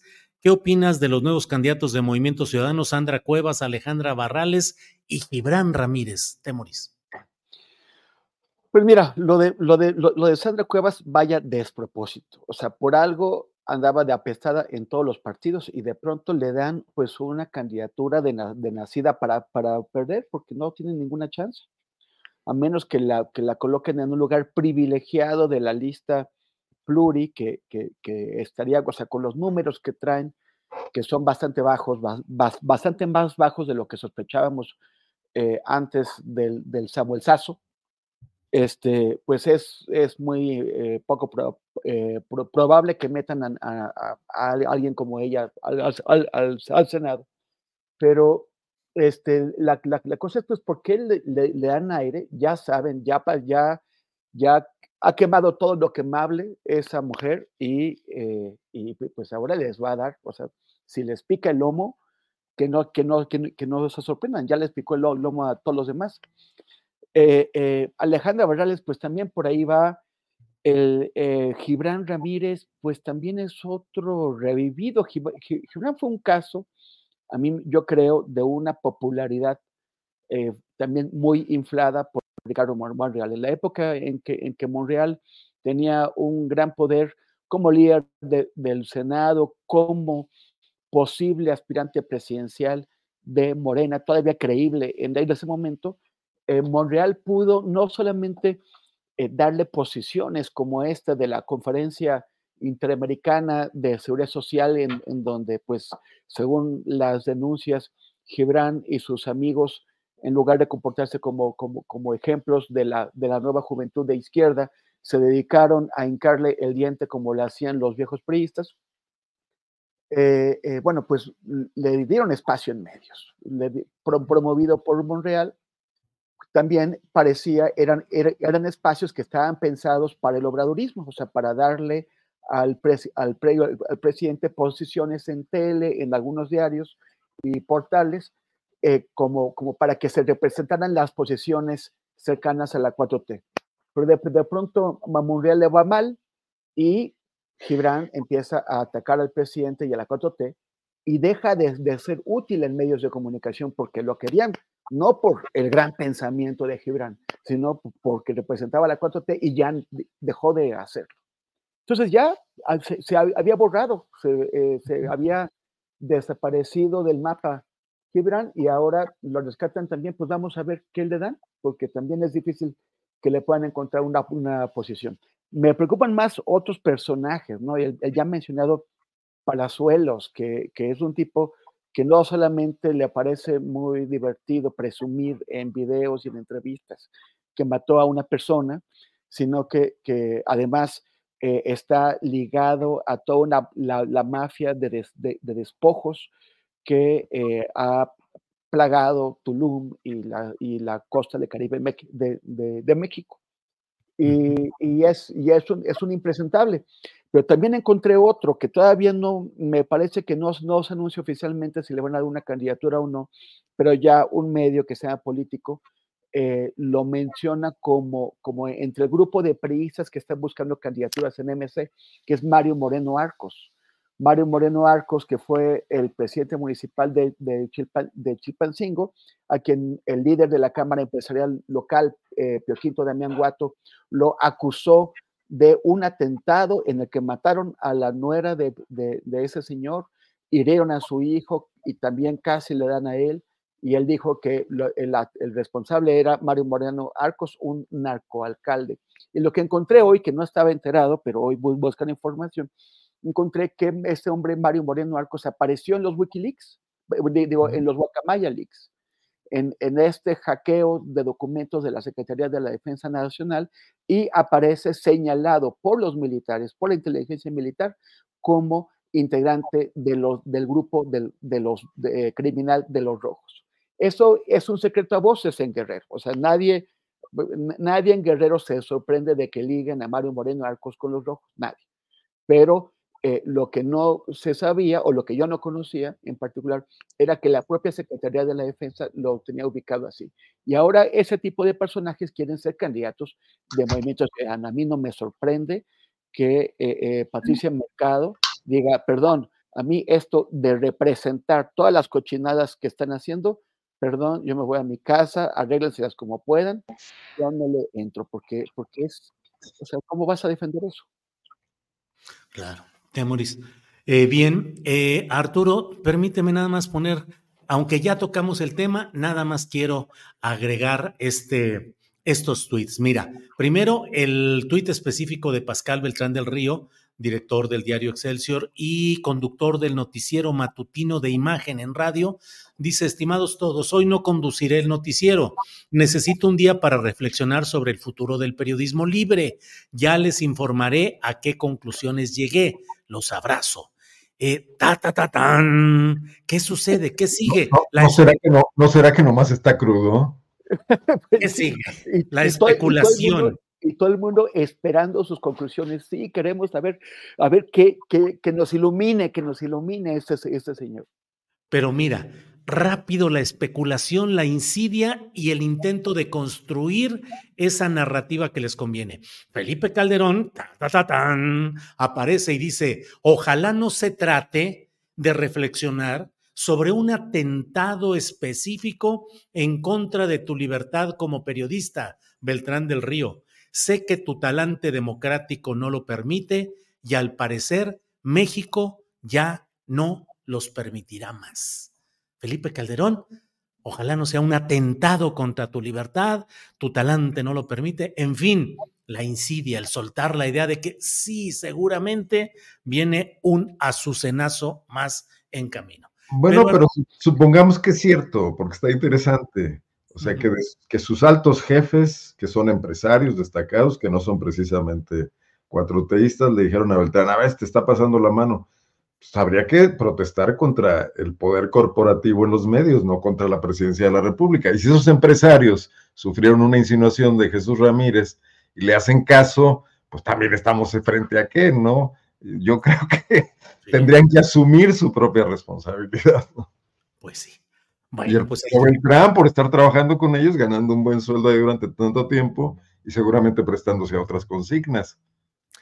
Yo creo que ahí vamos a ver eh, lo que yo he planteado, hemos planteado muchos en estas ocasiones, pruebas de que hay esas llamadas telefónicas, presiones, comidas que hagan que determinados periodistas dejen la conducción de sus espacios o espacios editoriales por escrito. Yo no conozco hasta este momento a nadie que haya mostrado periodísticamente, como periodista, que pruebe y diga, a mí me citó mi director fulano, me dijo que le había hablado el funcionario perengano y que bla, bla, bla. Nadie, absolutamente hasta este momento nada. Insinuaciones, eh, dadas las circunstancias y todo ello, sí, pero pruebas periodísticas no.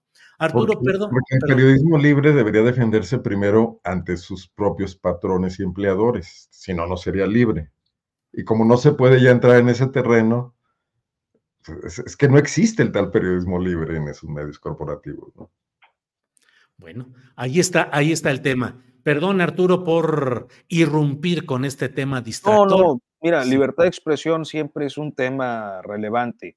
Y yo creo que muchas veces, eh, personalmente, yo nunca hago públicas mis, mis cuitas eh, profesionales, ¿no?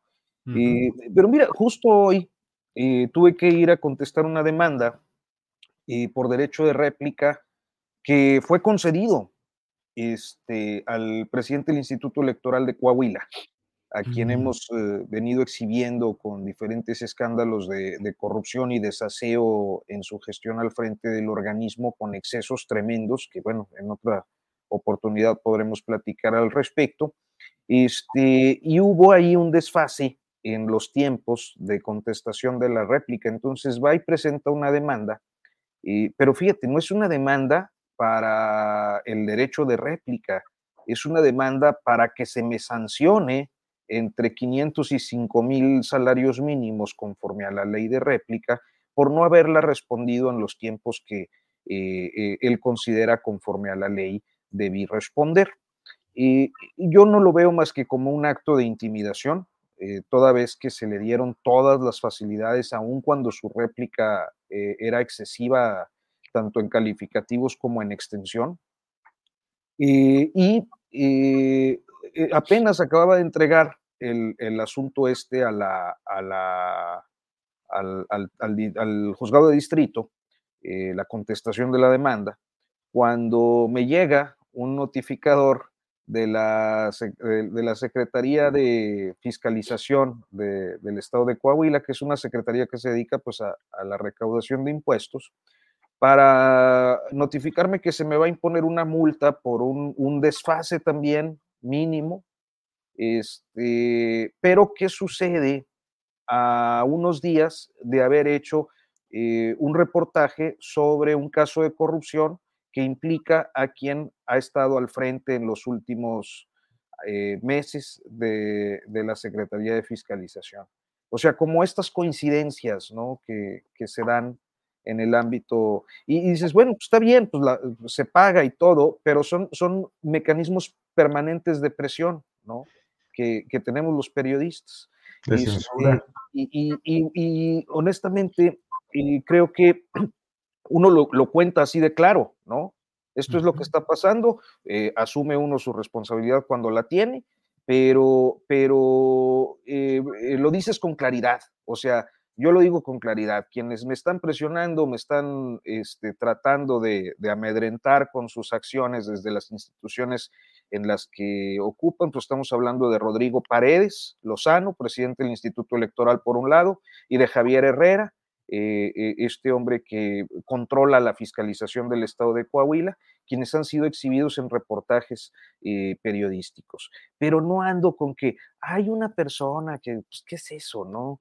Este, para tratar de decir eh, o de eh, poner las condiciones para que se diga que hay censura, pues hay o no hay, hay presión o no hay, ¿no? no lo demás eh, es hasta un tema de rigor periodístico. Este, el periodista debe ser riguroso, debe ser preciso, debe decir, eh, me están censurando y es fulano de tal, o me están presionando y, es por esta razón. No, no andar ahí generando polémicas para, para alimentar el debate político electoral. Bien, Arturo, gracias por la reflexión y atentos y además un día de estos vamos a invitar a algún abogado que conozca muy bien el tema de derecho de réplica. Yo lo leí, lo estudié cuando acudí a la conferencia mañanera de prensa por el tema de la Sierra de San Miguelito y la verdad es que hay una percepción equivocada de la exigencia de que se tiene que dar derecho de réplica solo porque alguien considera que un tema eh, tratado en un eh, trabajo periodístico le afectó y que tiene el derecho a las expresiones y elucubraciones que quiera. El derecho de réplica tiene que estar circunscrito a la réplica específica en el tiempo y en las circunstancias en las que fue mencionado y sin que implique juicios de valor respecto a otras partes del trabajo periodístico en general, del medio o la persona a la que se afecta. Entonces, el derecho de réplica puede ser específicamente sobre el tema para desmentirlo de manera categórica y en el tiempo, con la duración y de preferencia, incluso en el escenario en el que correspondiera. Cuando yo estudié este tema, dije, bueno, pues si yo me voy a demandar que se me otorgue el derecho de réplica, me tienen que otorgar incluso el uso del podio presidencial, porque desde él fue desde el cual se emitió lo que yo estoy replicando. No lo hice por otra serie de consideraciones, pero hay que tener mucho cuidado y ojalá un buen abogado, además de los que tú conozcas en Coahuila, Arturo, nos ayude a esclarecer estos temas y estar atentos a este tipo de excesos en, sí. desde el poder. Sí, Arturo. Sí, la ley de réplica es uh, absolutamente desventajosa para, para los uh, medios de comunicación. O sea, eh, son escasísimas las garantías que, que se dan a, a, a, los... Porque al último dices, pues a una empresa como Televisa o como esta donde trabaja Pascal, o, pues eh, es un pellizco, no es nada, ¿no? Este, pero para quienes realizamos un ejercicio de periodismo independiente y libre, ajeno a, a estas grandes estructuras económicas, este, pues una multa, una sanción es uh, devastadora, ¿no? Sí. Este, entonces, creo que es una ley que tiene que revisarse, que alguien tendría que poner en la discusión, este, y que yo me, me parece que es usada eh, a, a, conveniencia de algunos actores políticos cuando pues deciden presionar de algún modo el ejercicio periodístico que les incomoda. Bien, pues vamos adelante. Gracias, Arturo. Se nos acaba el tiempo, nos quedan como 10 minutitos, 3 minutitos para cada quien con el tema que desee. Eh, nos queda pendiente hablar, entre otros temas, de las broncas internas de Morena, de las erratas, de los arrebatos, de la iglesia que sigue negociando con el crimen organizado ahora en el Estado de México, pero nos quedan tres, cuatro minutitos. Arnoldo, por favor, en esta parte final.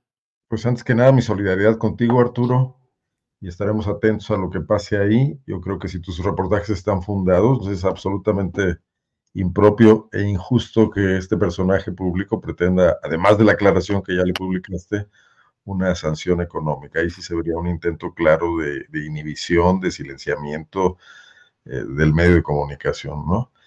Eh, bueno, comentar nada más, aparte de eso, que me, parece que estamos entrando en una zona, más bien ya estamos ahí desde hace tiempo, pero se, se agudiza cada vez más, donde la campaña presidencial, que empieza formalmente en marzo, pero que hace mucho tiempo que ya inició, se va a dirimir en un terreno de lo absolutamente eh, personal, ¿no? Y donde el, eh, donde el personaje central pues, sigue siendo Andrés Manuel López Obrador, es amblocéntrico, lo vimos en el discurso hoy de Xochitl, en, su registro en el INE, eh, donde se lanza con muchísimas cuestiones en contra de, López Obrador, y no plantea una sola una sola idea de por qué está buscando el voto de los mexicanos, ¿no?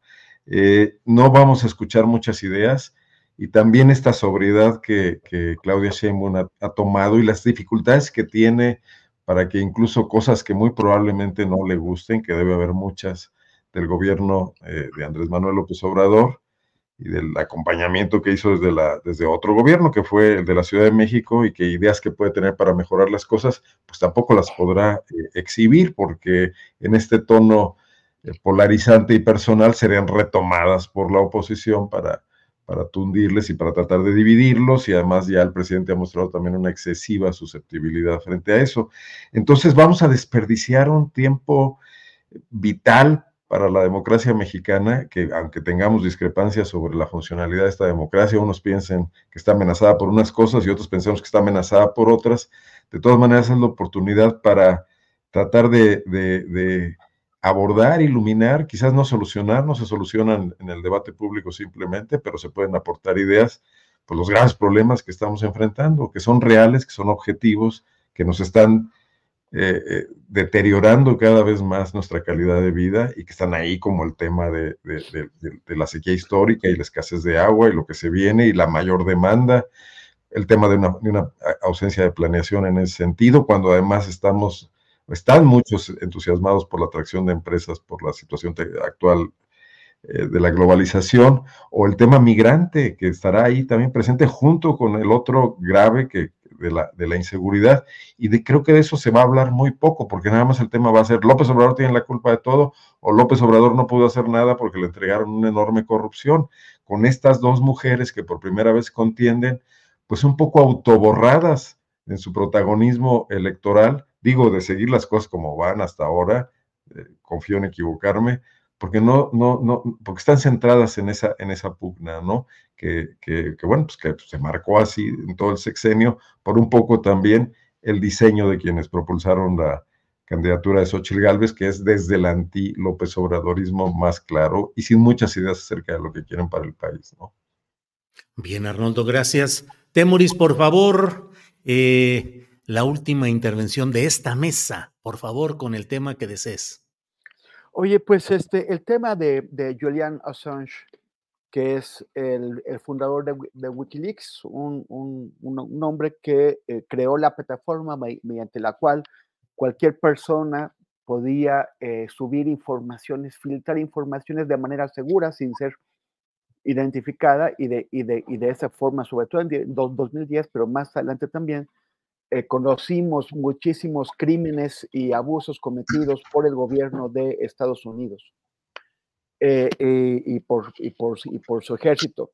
Y la venganza ha, ha, sido tremenda. Ha, habido una, una, persecución desde entonces, ya son casi 14 años, de los cuales pasó siete años pues recluido en la Embajada de Ecuador en Londres y después ya cinco años en una prisión de alta seguridad en una eh, celda de, confinamiento en, Gran Bretaña.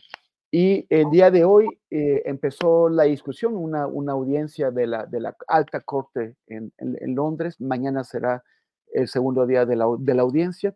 Y los jueces, pues es, es, es el último recurso, el último recurso. Lo, lo, los jueces van a, van a determinar si le permiten a Assange hacer una última eh, apelación a, para, para que no la extraditen a Estados Unidos o, si por lo contrario, lo extraditan de inmediato. Ha habido muchas personalidades y gente en el mundo que se ha manifestado eh, en defensa de, Assange, en defensa de la libertad de expresión, en defensa de la libertad de denunciar crímenes, porque de todos estos crímenes que sean conocidos, por ejemplo, eh, un video tremendo eh, que, se hizo en Irak, lo grabaron los tripulantes de un helicóptero militar de combate, Apache, que están dando vueltas encima de un grupo de hombres, donde hay dos que son periodistas de Reuters y, otros, y otras 16 personas que están con ellos en la calle.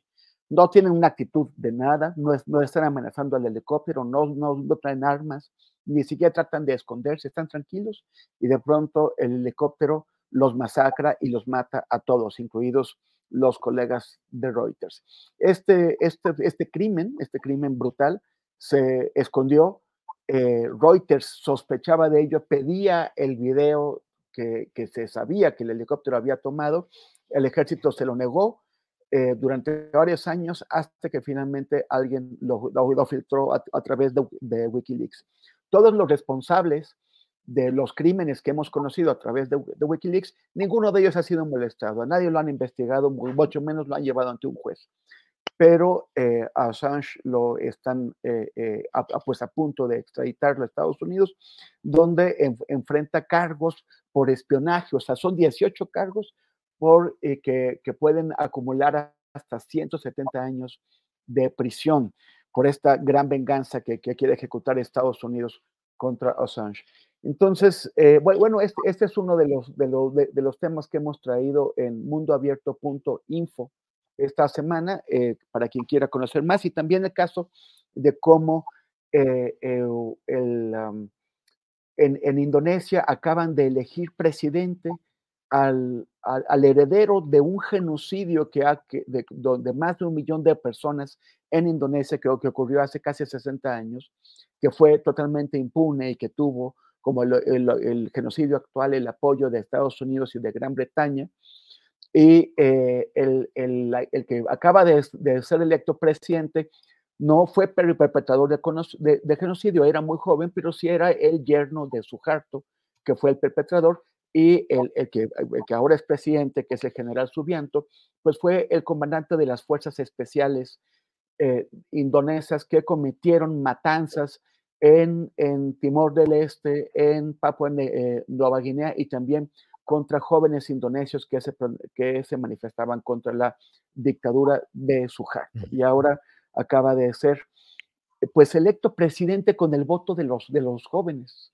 Sí. Eh, parece que la, a la juventud le dio igual lo que había hecho en el pasado, le importó más el TikTok y el Instagram del hombre, donde aparece acariciando gatitos y bailando, y fue electo presidente. Entonces, bueno, invito a que visiten mundoabierto.info. Muy bien, gracias, Temoris. Arturo Rodríguez, por favor, para cerrar tu comentario. No, final. no, pues ya, ahorita con todo mi rollo, ya coahuilicé, acaparé, este, no. y, y, me anticipé con mis, con mis minutos de postrecito, nada más, pues agradecerles como siempre, Julio, Arnoldo y, y Temoris, este, eh, que siempre es un privilegio estar en la mesa y, y, pues claro, a todos los que nos siguen, los que están por ahí en el chat comentando para bien y para mal, siempre es eh, pues un gusto poder, poder estar aquí y poder tener esa interacción. No, al contrario, Arturo, es un tema de interés nacional, de interés colectivo y estamos muy atentos a lo que suceda por allá, siempre con respeto a tu trabajo periodístico. Arturo, gracias. gracias. Buenas tardes. Buenas luego. tardes. Arnoldo, gracias. Buenas tardes. Me quedé pensando, Julio, que de haber ido al podio presidencial lo hubieras hecho como Pancho Villa cuando se sentó en la silla de la isla para ver qué se sentía, ¿no? Sí, sí, sí. Así es, Arnoldo. Temoris, gracias, buenas tardes. Gracias, Julio, gracias, Arnoldo. Oye, y Arturo, un enorme abrazo y mi solidaridad ante este eh, acoso acoso judicial que, que, que, se da especialmente, de, de, manera especialmente intensa en el estado de Coahuila. Los Moreira ya se mostraron el camino. Eh, espero que pronto puedas quitarte estas presiones de encima. Muchas gracias, de Mauricio. Arnoldo. Y no le aflojes. No, Va muy bien el coahuilense. Al contrario. Así es. Gracias en el barrio tres. los chingadazos Ingren. Los chingadazos Ingren. perdón, perdón, perdón. No, pues nos, así es. Así nos van a desmonetizar. Sí, no, too late. Oh, si fuera por eso, bienvenida a la desmonetización. Gracias a los tres. Saludos. Hasta la próxima semana. Hasta luego. No se vaya, por favor, porque mire, le comento que ha sido ya, hay mucha información todavía pendiente. Eh, hoy cumpleaños Daniel Roblesaro, usted sabe, nuestro compañero que los viernes eh, participa con nosotros dando información. Tenemos aquí el tuit de su, eh, eh, la señora de la casa, que es su madre, Maura Aro. Dice, les invito cordialmente a felicitar al cumpleañero Daniel Robles, quien hoy despierta lejos de su casa, pero cerca de avanzar un paso más por sus causas en favor de las personas con discapacidad, orgullosa de él al 100%. Y si vieran la agenda que trae el gran Daniel Robles ahora que está de viaje en la Ciudad de México y en cuantos lugares, ya quisiéramos tener la enjundia, la organización y el deseo de salir adelante y sacar las causas adelante, como Daniel Robles Aro y Maura Aro, su madre, que es quien se constituye en el motor, el eje, el impulso del proyecto de un joven inteligente y valioso como es Daniel, a quien le mandamos de corazón. Felicitaciones, le cantamos las mañanitas virtuales y deseamos que se la pase muy bien. Y luego, en esta misma plática, a ver, eh, Arturo, creo que se ve ahí, incluso en el tweet, luego donde están esos globitos de cumpleaños, no sé si más abajo de ahí del tweet, este se puede ver eh, sí, ahí están los globitos de cumpleaños que ponen en, estas aplicaciones. Y bueno, gracias, gracias. Y eh, en esta misma situación, Maura eh, me comentó, pues ya ve que luego pedimos suscríbanse, vuélvanse a suscribir, chequen si están suscritos, asómense. Ya de ver gente que diga, ah, qué lata con este cuate. Llevamos como 20 mil nuevas suscripciones luego de que hemos empezado a revisar este asunto. Y hoy la propia Maura nos mandó este video en el cual se ve lo que sucede, como cuatro veces dice, se suscribió y le retiraron la suscripción. Se suscribió, le retiraron la suscripción. Veamos, por favor, este pequeñito video. Que ha dicho que ha sido acusada, amagada, de Tijuana, y, y, a la vez eh, pareciera estar siendo defendida por la gobernadora morenistas, ambas las autoridades, pero en grave pleito, y bueno, prendieron fuego a la mientras ella estaba realizando una entrevista. Prendieron fuego el auto de Yolanda Caballero eh, en Tijuana. Ella, había, ella había denunciado amenazas eh, de parte de la alcaldesa morenista que se llama Montserrat Caballero. Entonces, bueno, todos estos hechos Ahí está. Bueno, pues esa es una demostración concreta de cómo en una misma transmisión una persona, Maura Aro, decía, me suscribo, daba el clic de suscribirse, regresaba a verificar si estaba suscrita y le decía suscribirse y volvía a suscribirse y volvía a revisar y volvía a encontrarse con que la, acababa, la habían eh, retirado la suscripción. Ahí usted puede ver que estábamos en 582 mil. Eh, eh, vistas, eh, suscriptores, y ahorita estamos en 602 mil, 20 mil exactamente, 20 mil suscripciones que hemos recuperado de gente que pensaba que seguía suscrita y no lo estaba. Entonces, ayúdenos, no cuesta nada, échele eh, la revisadita y si ve que no está suscrita, insista y cheque, por favor. Bueno, déjeme decirle que Xochitl Galvez envía un mensaje de esos chidos que pueden suceder en este mundo surrealista mexicano envía este mensaje. Dice, gracias Acción Nacional, al PRI Nacional y al PRD México por abrir sus procesos internos a una ciudadana sin militancia. Dice, estos tres partidos han construido la escalera para que pacífica y democráticamente los ciudadanos y ciudadanas accedamos al poder. Me llena de orgullo ser su candidata a la presidencia de México. Primero que nada, ciudadana sin militancia, pues no tiene militancia formal, pero fue funcionaria con Fox a nombre en un gobierno del Partido Acción Nacional. Fue candidata al gobierno de Hidalgo por Acción Nacional. Ha sido legisladora y es senadora con licencia a nombre de Acción Nacional. Es decir, pues es de una no militancia convencional, pero de una militancia virtual. Digo, una cosa es que no esté suscrita, que no esté, ahorita que hablamos de suscripciones y no suscripciones, pues es el juego de anotarse y retirarse, anotarse y retirarse, o de qué, porque de que es filopanista, propanista, panista virtual, a mí me parece que queda muy claro. Y por otra parte, bueno, un homenaje muy especial al PRI, al PAN y a lo que queda del PRD. Y mientras tanto, mire esta otra información de Alejandra del Moral, militante priista, que le ha enviado a Alejandro Moreno, alias Alito, la siguiente comunicación. Dice, eh, firmes como siempre, valiente y congruente. Eh, y bueno, eh, súbele, por favor, súbele en lo que señala Em, dice que está muy contenta de estar ahí, pero ha decidido no participar en el proceso electoral y abrir la posibilidad de que una mujer joven, mexiquense y militante tenga la oportunidad de participar en mi lugar. Fue precisamente así, con una oportunidad, como yo inicié mi vida política. En concreto, dice que no quiere ser candidata a este cargo de eh, lo, aquí está la carta que envía, dice, he probado de ambas sopas, con cargo y sin cargo, en la victoria y en la derrota. Dice, por ahora ya estaré atendiendo a mis pequeños hijos, a mi familia y desde aquí cerca de mi partido y su militancia.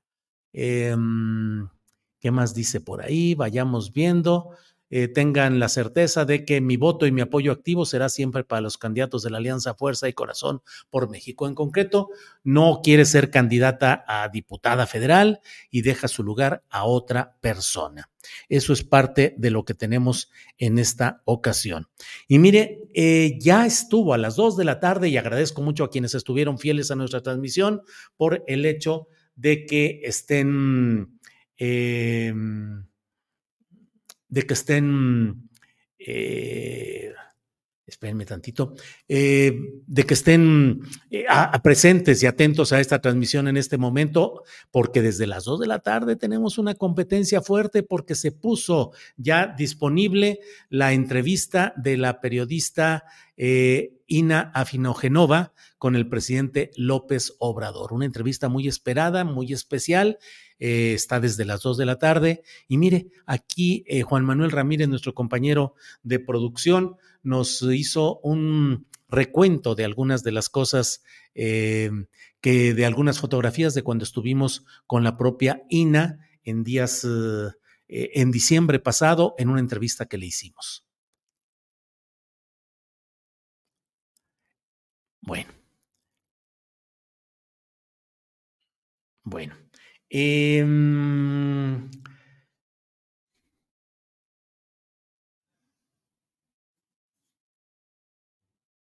bien, pues ella es Ana Ina Afinagenova, Afinogenova, periodista rusa, ahora protestó contra las políticas de Vladimir Putin, eh, se asentó en Madrid, en España, forma parte del equipo de la base que dirige Pablo Iglesias y ahora eh, entrevistó, hizo esta entrevista muy interesante con el presidente López Obrador. Así es que ya después de que estén aquí en este canal, recuerden que pueden asomarse a lo que hay en este terreno. Y por otra parte, eh, Miren, por ejemplo, este mensaje que dice que damos menos. Dice, no es su estilo, pero es necesario que nuestro Julio pida likes desde la pantalla. Le dicen a Ángeles Guerrero. Dice, quienes no participan en el chat olvidan aportar ese importante apoyo. Así es que nos ayuda mucho si pone usted su like, su apoyo mediante el me gusta en este programa. Algunos apoyos económicos que llegaron hoy, eh, alianzas tenebrosas de Morena como la del pez evangélico con perfiles como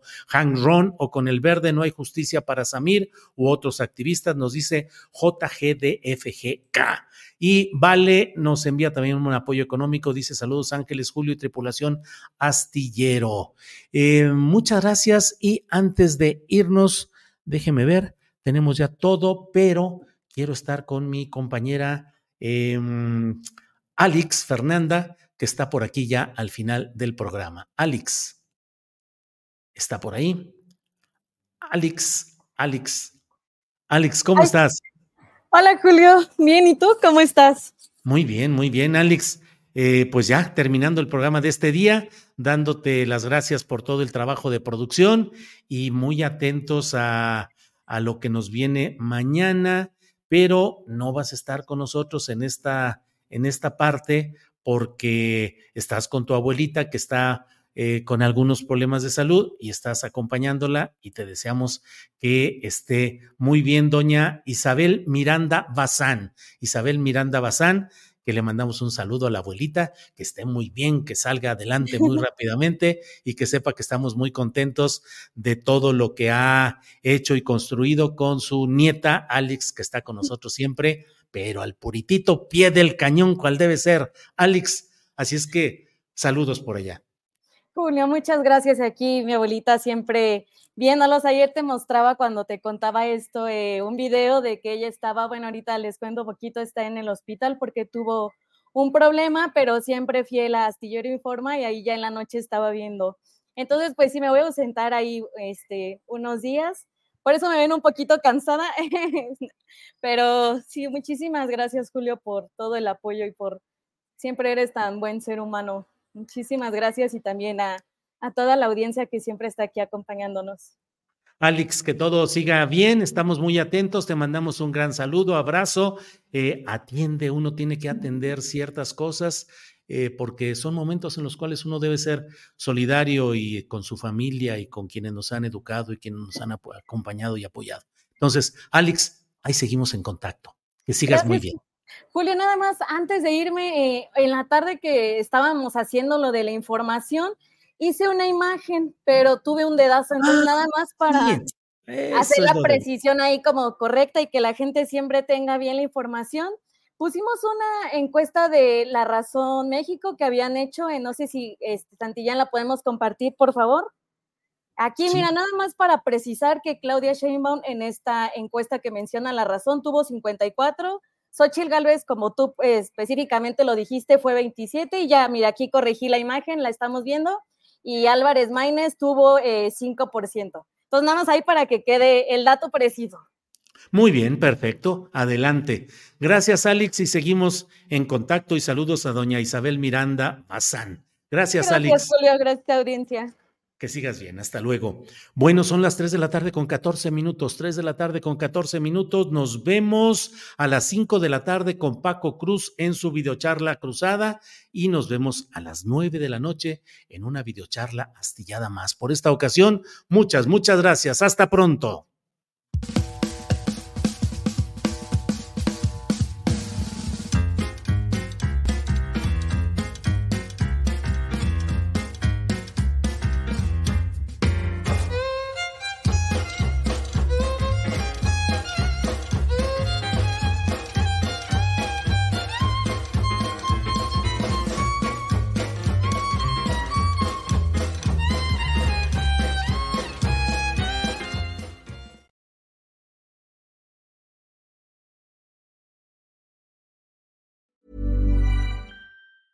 ¿Te preocupas por tu familia? Entonces, ¿por qué darles solo huevos ordinarios cuando pueden disfrutar de lo mejor? Eggland's Best, los únicos huevos con ese delicioso sabor fresco de granja, además de la mejor nutrición, como 6 veces más vitamina D, 10 veces más vitamina E y 25% menos de grasa saturada que los huevos regulares, además de muchos otros nutrientes importantes. Así que, dales los mejores huevos. Eggland's Best, mejor sabor, mejor nutrición, mejores huevos. Para que te enteres del próximo noticiero, suscríbete y dale follow en Apple, Spotify, Amazon Music, Google o donde sea que escuches podcast. Te invitamos a visitar nuestra página julioastillero.com.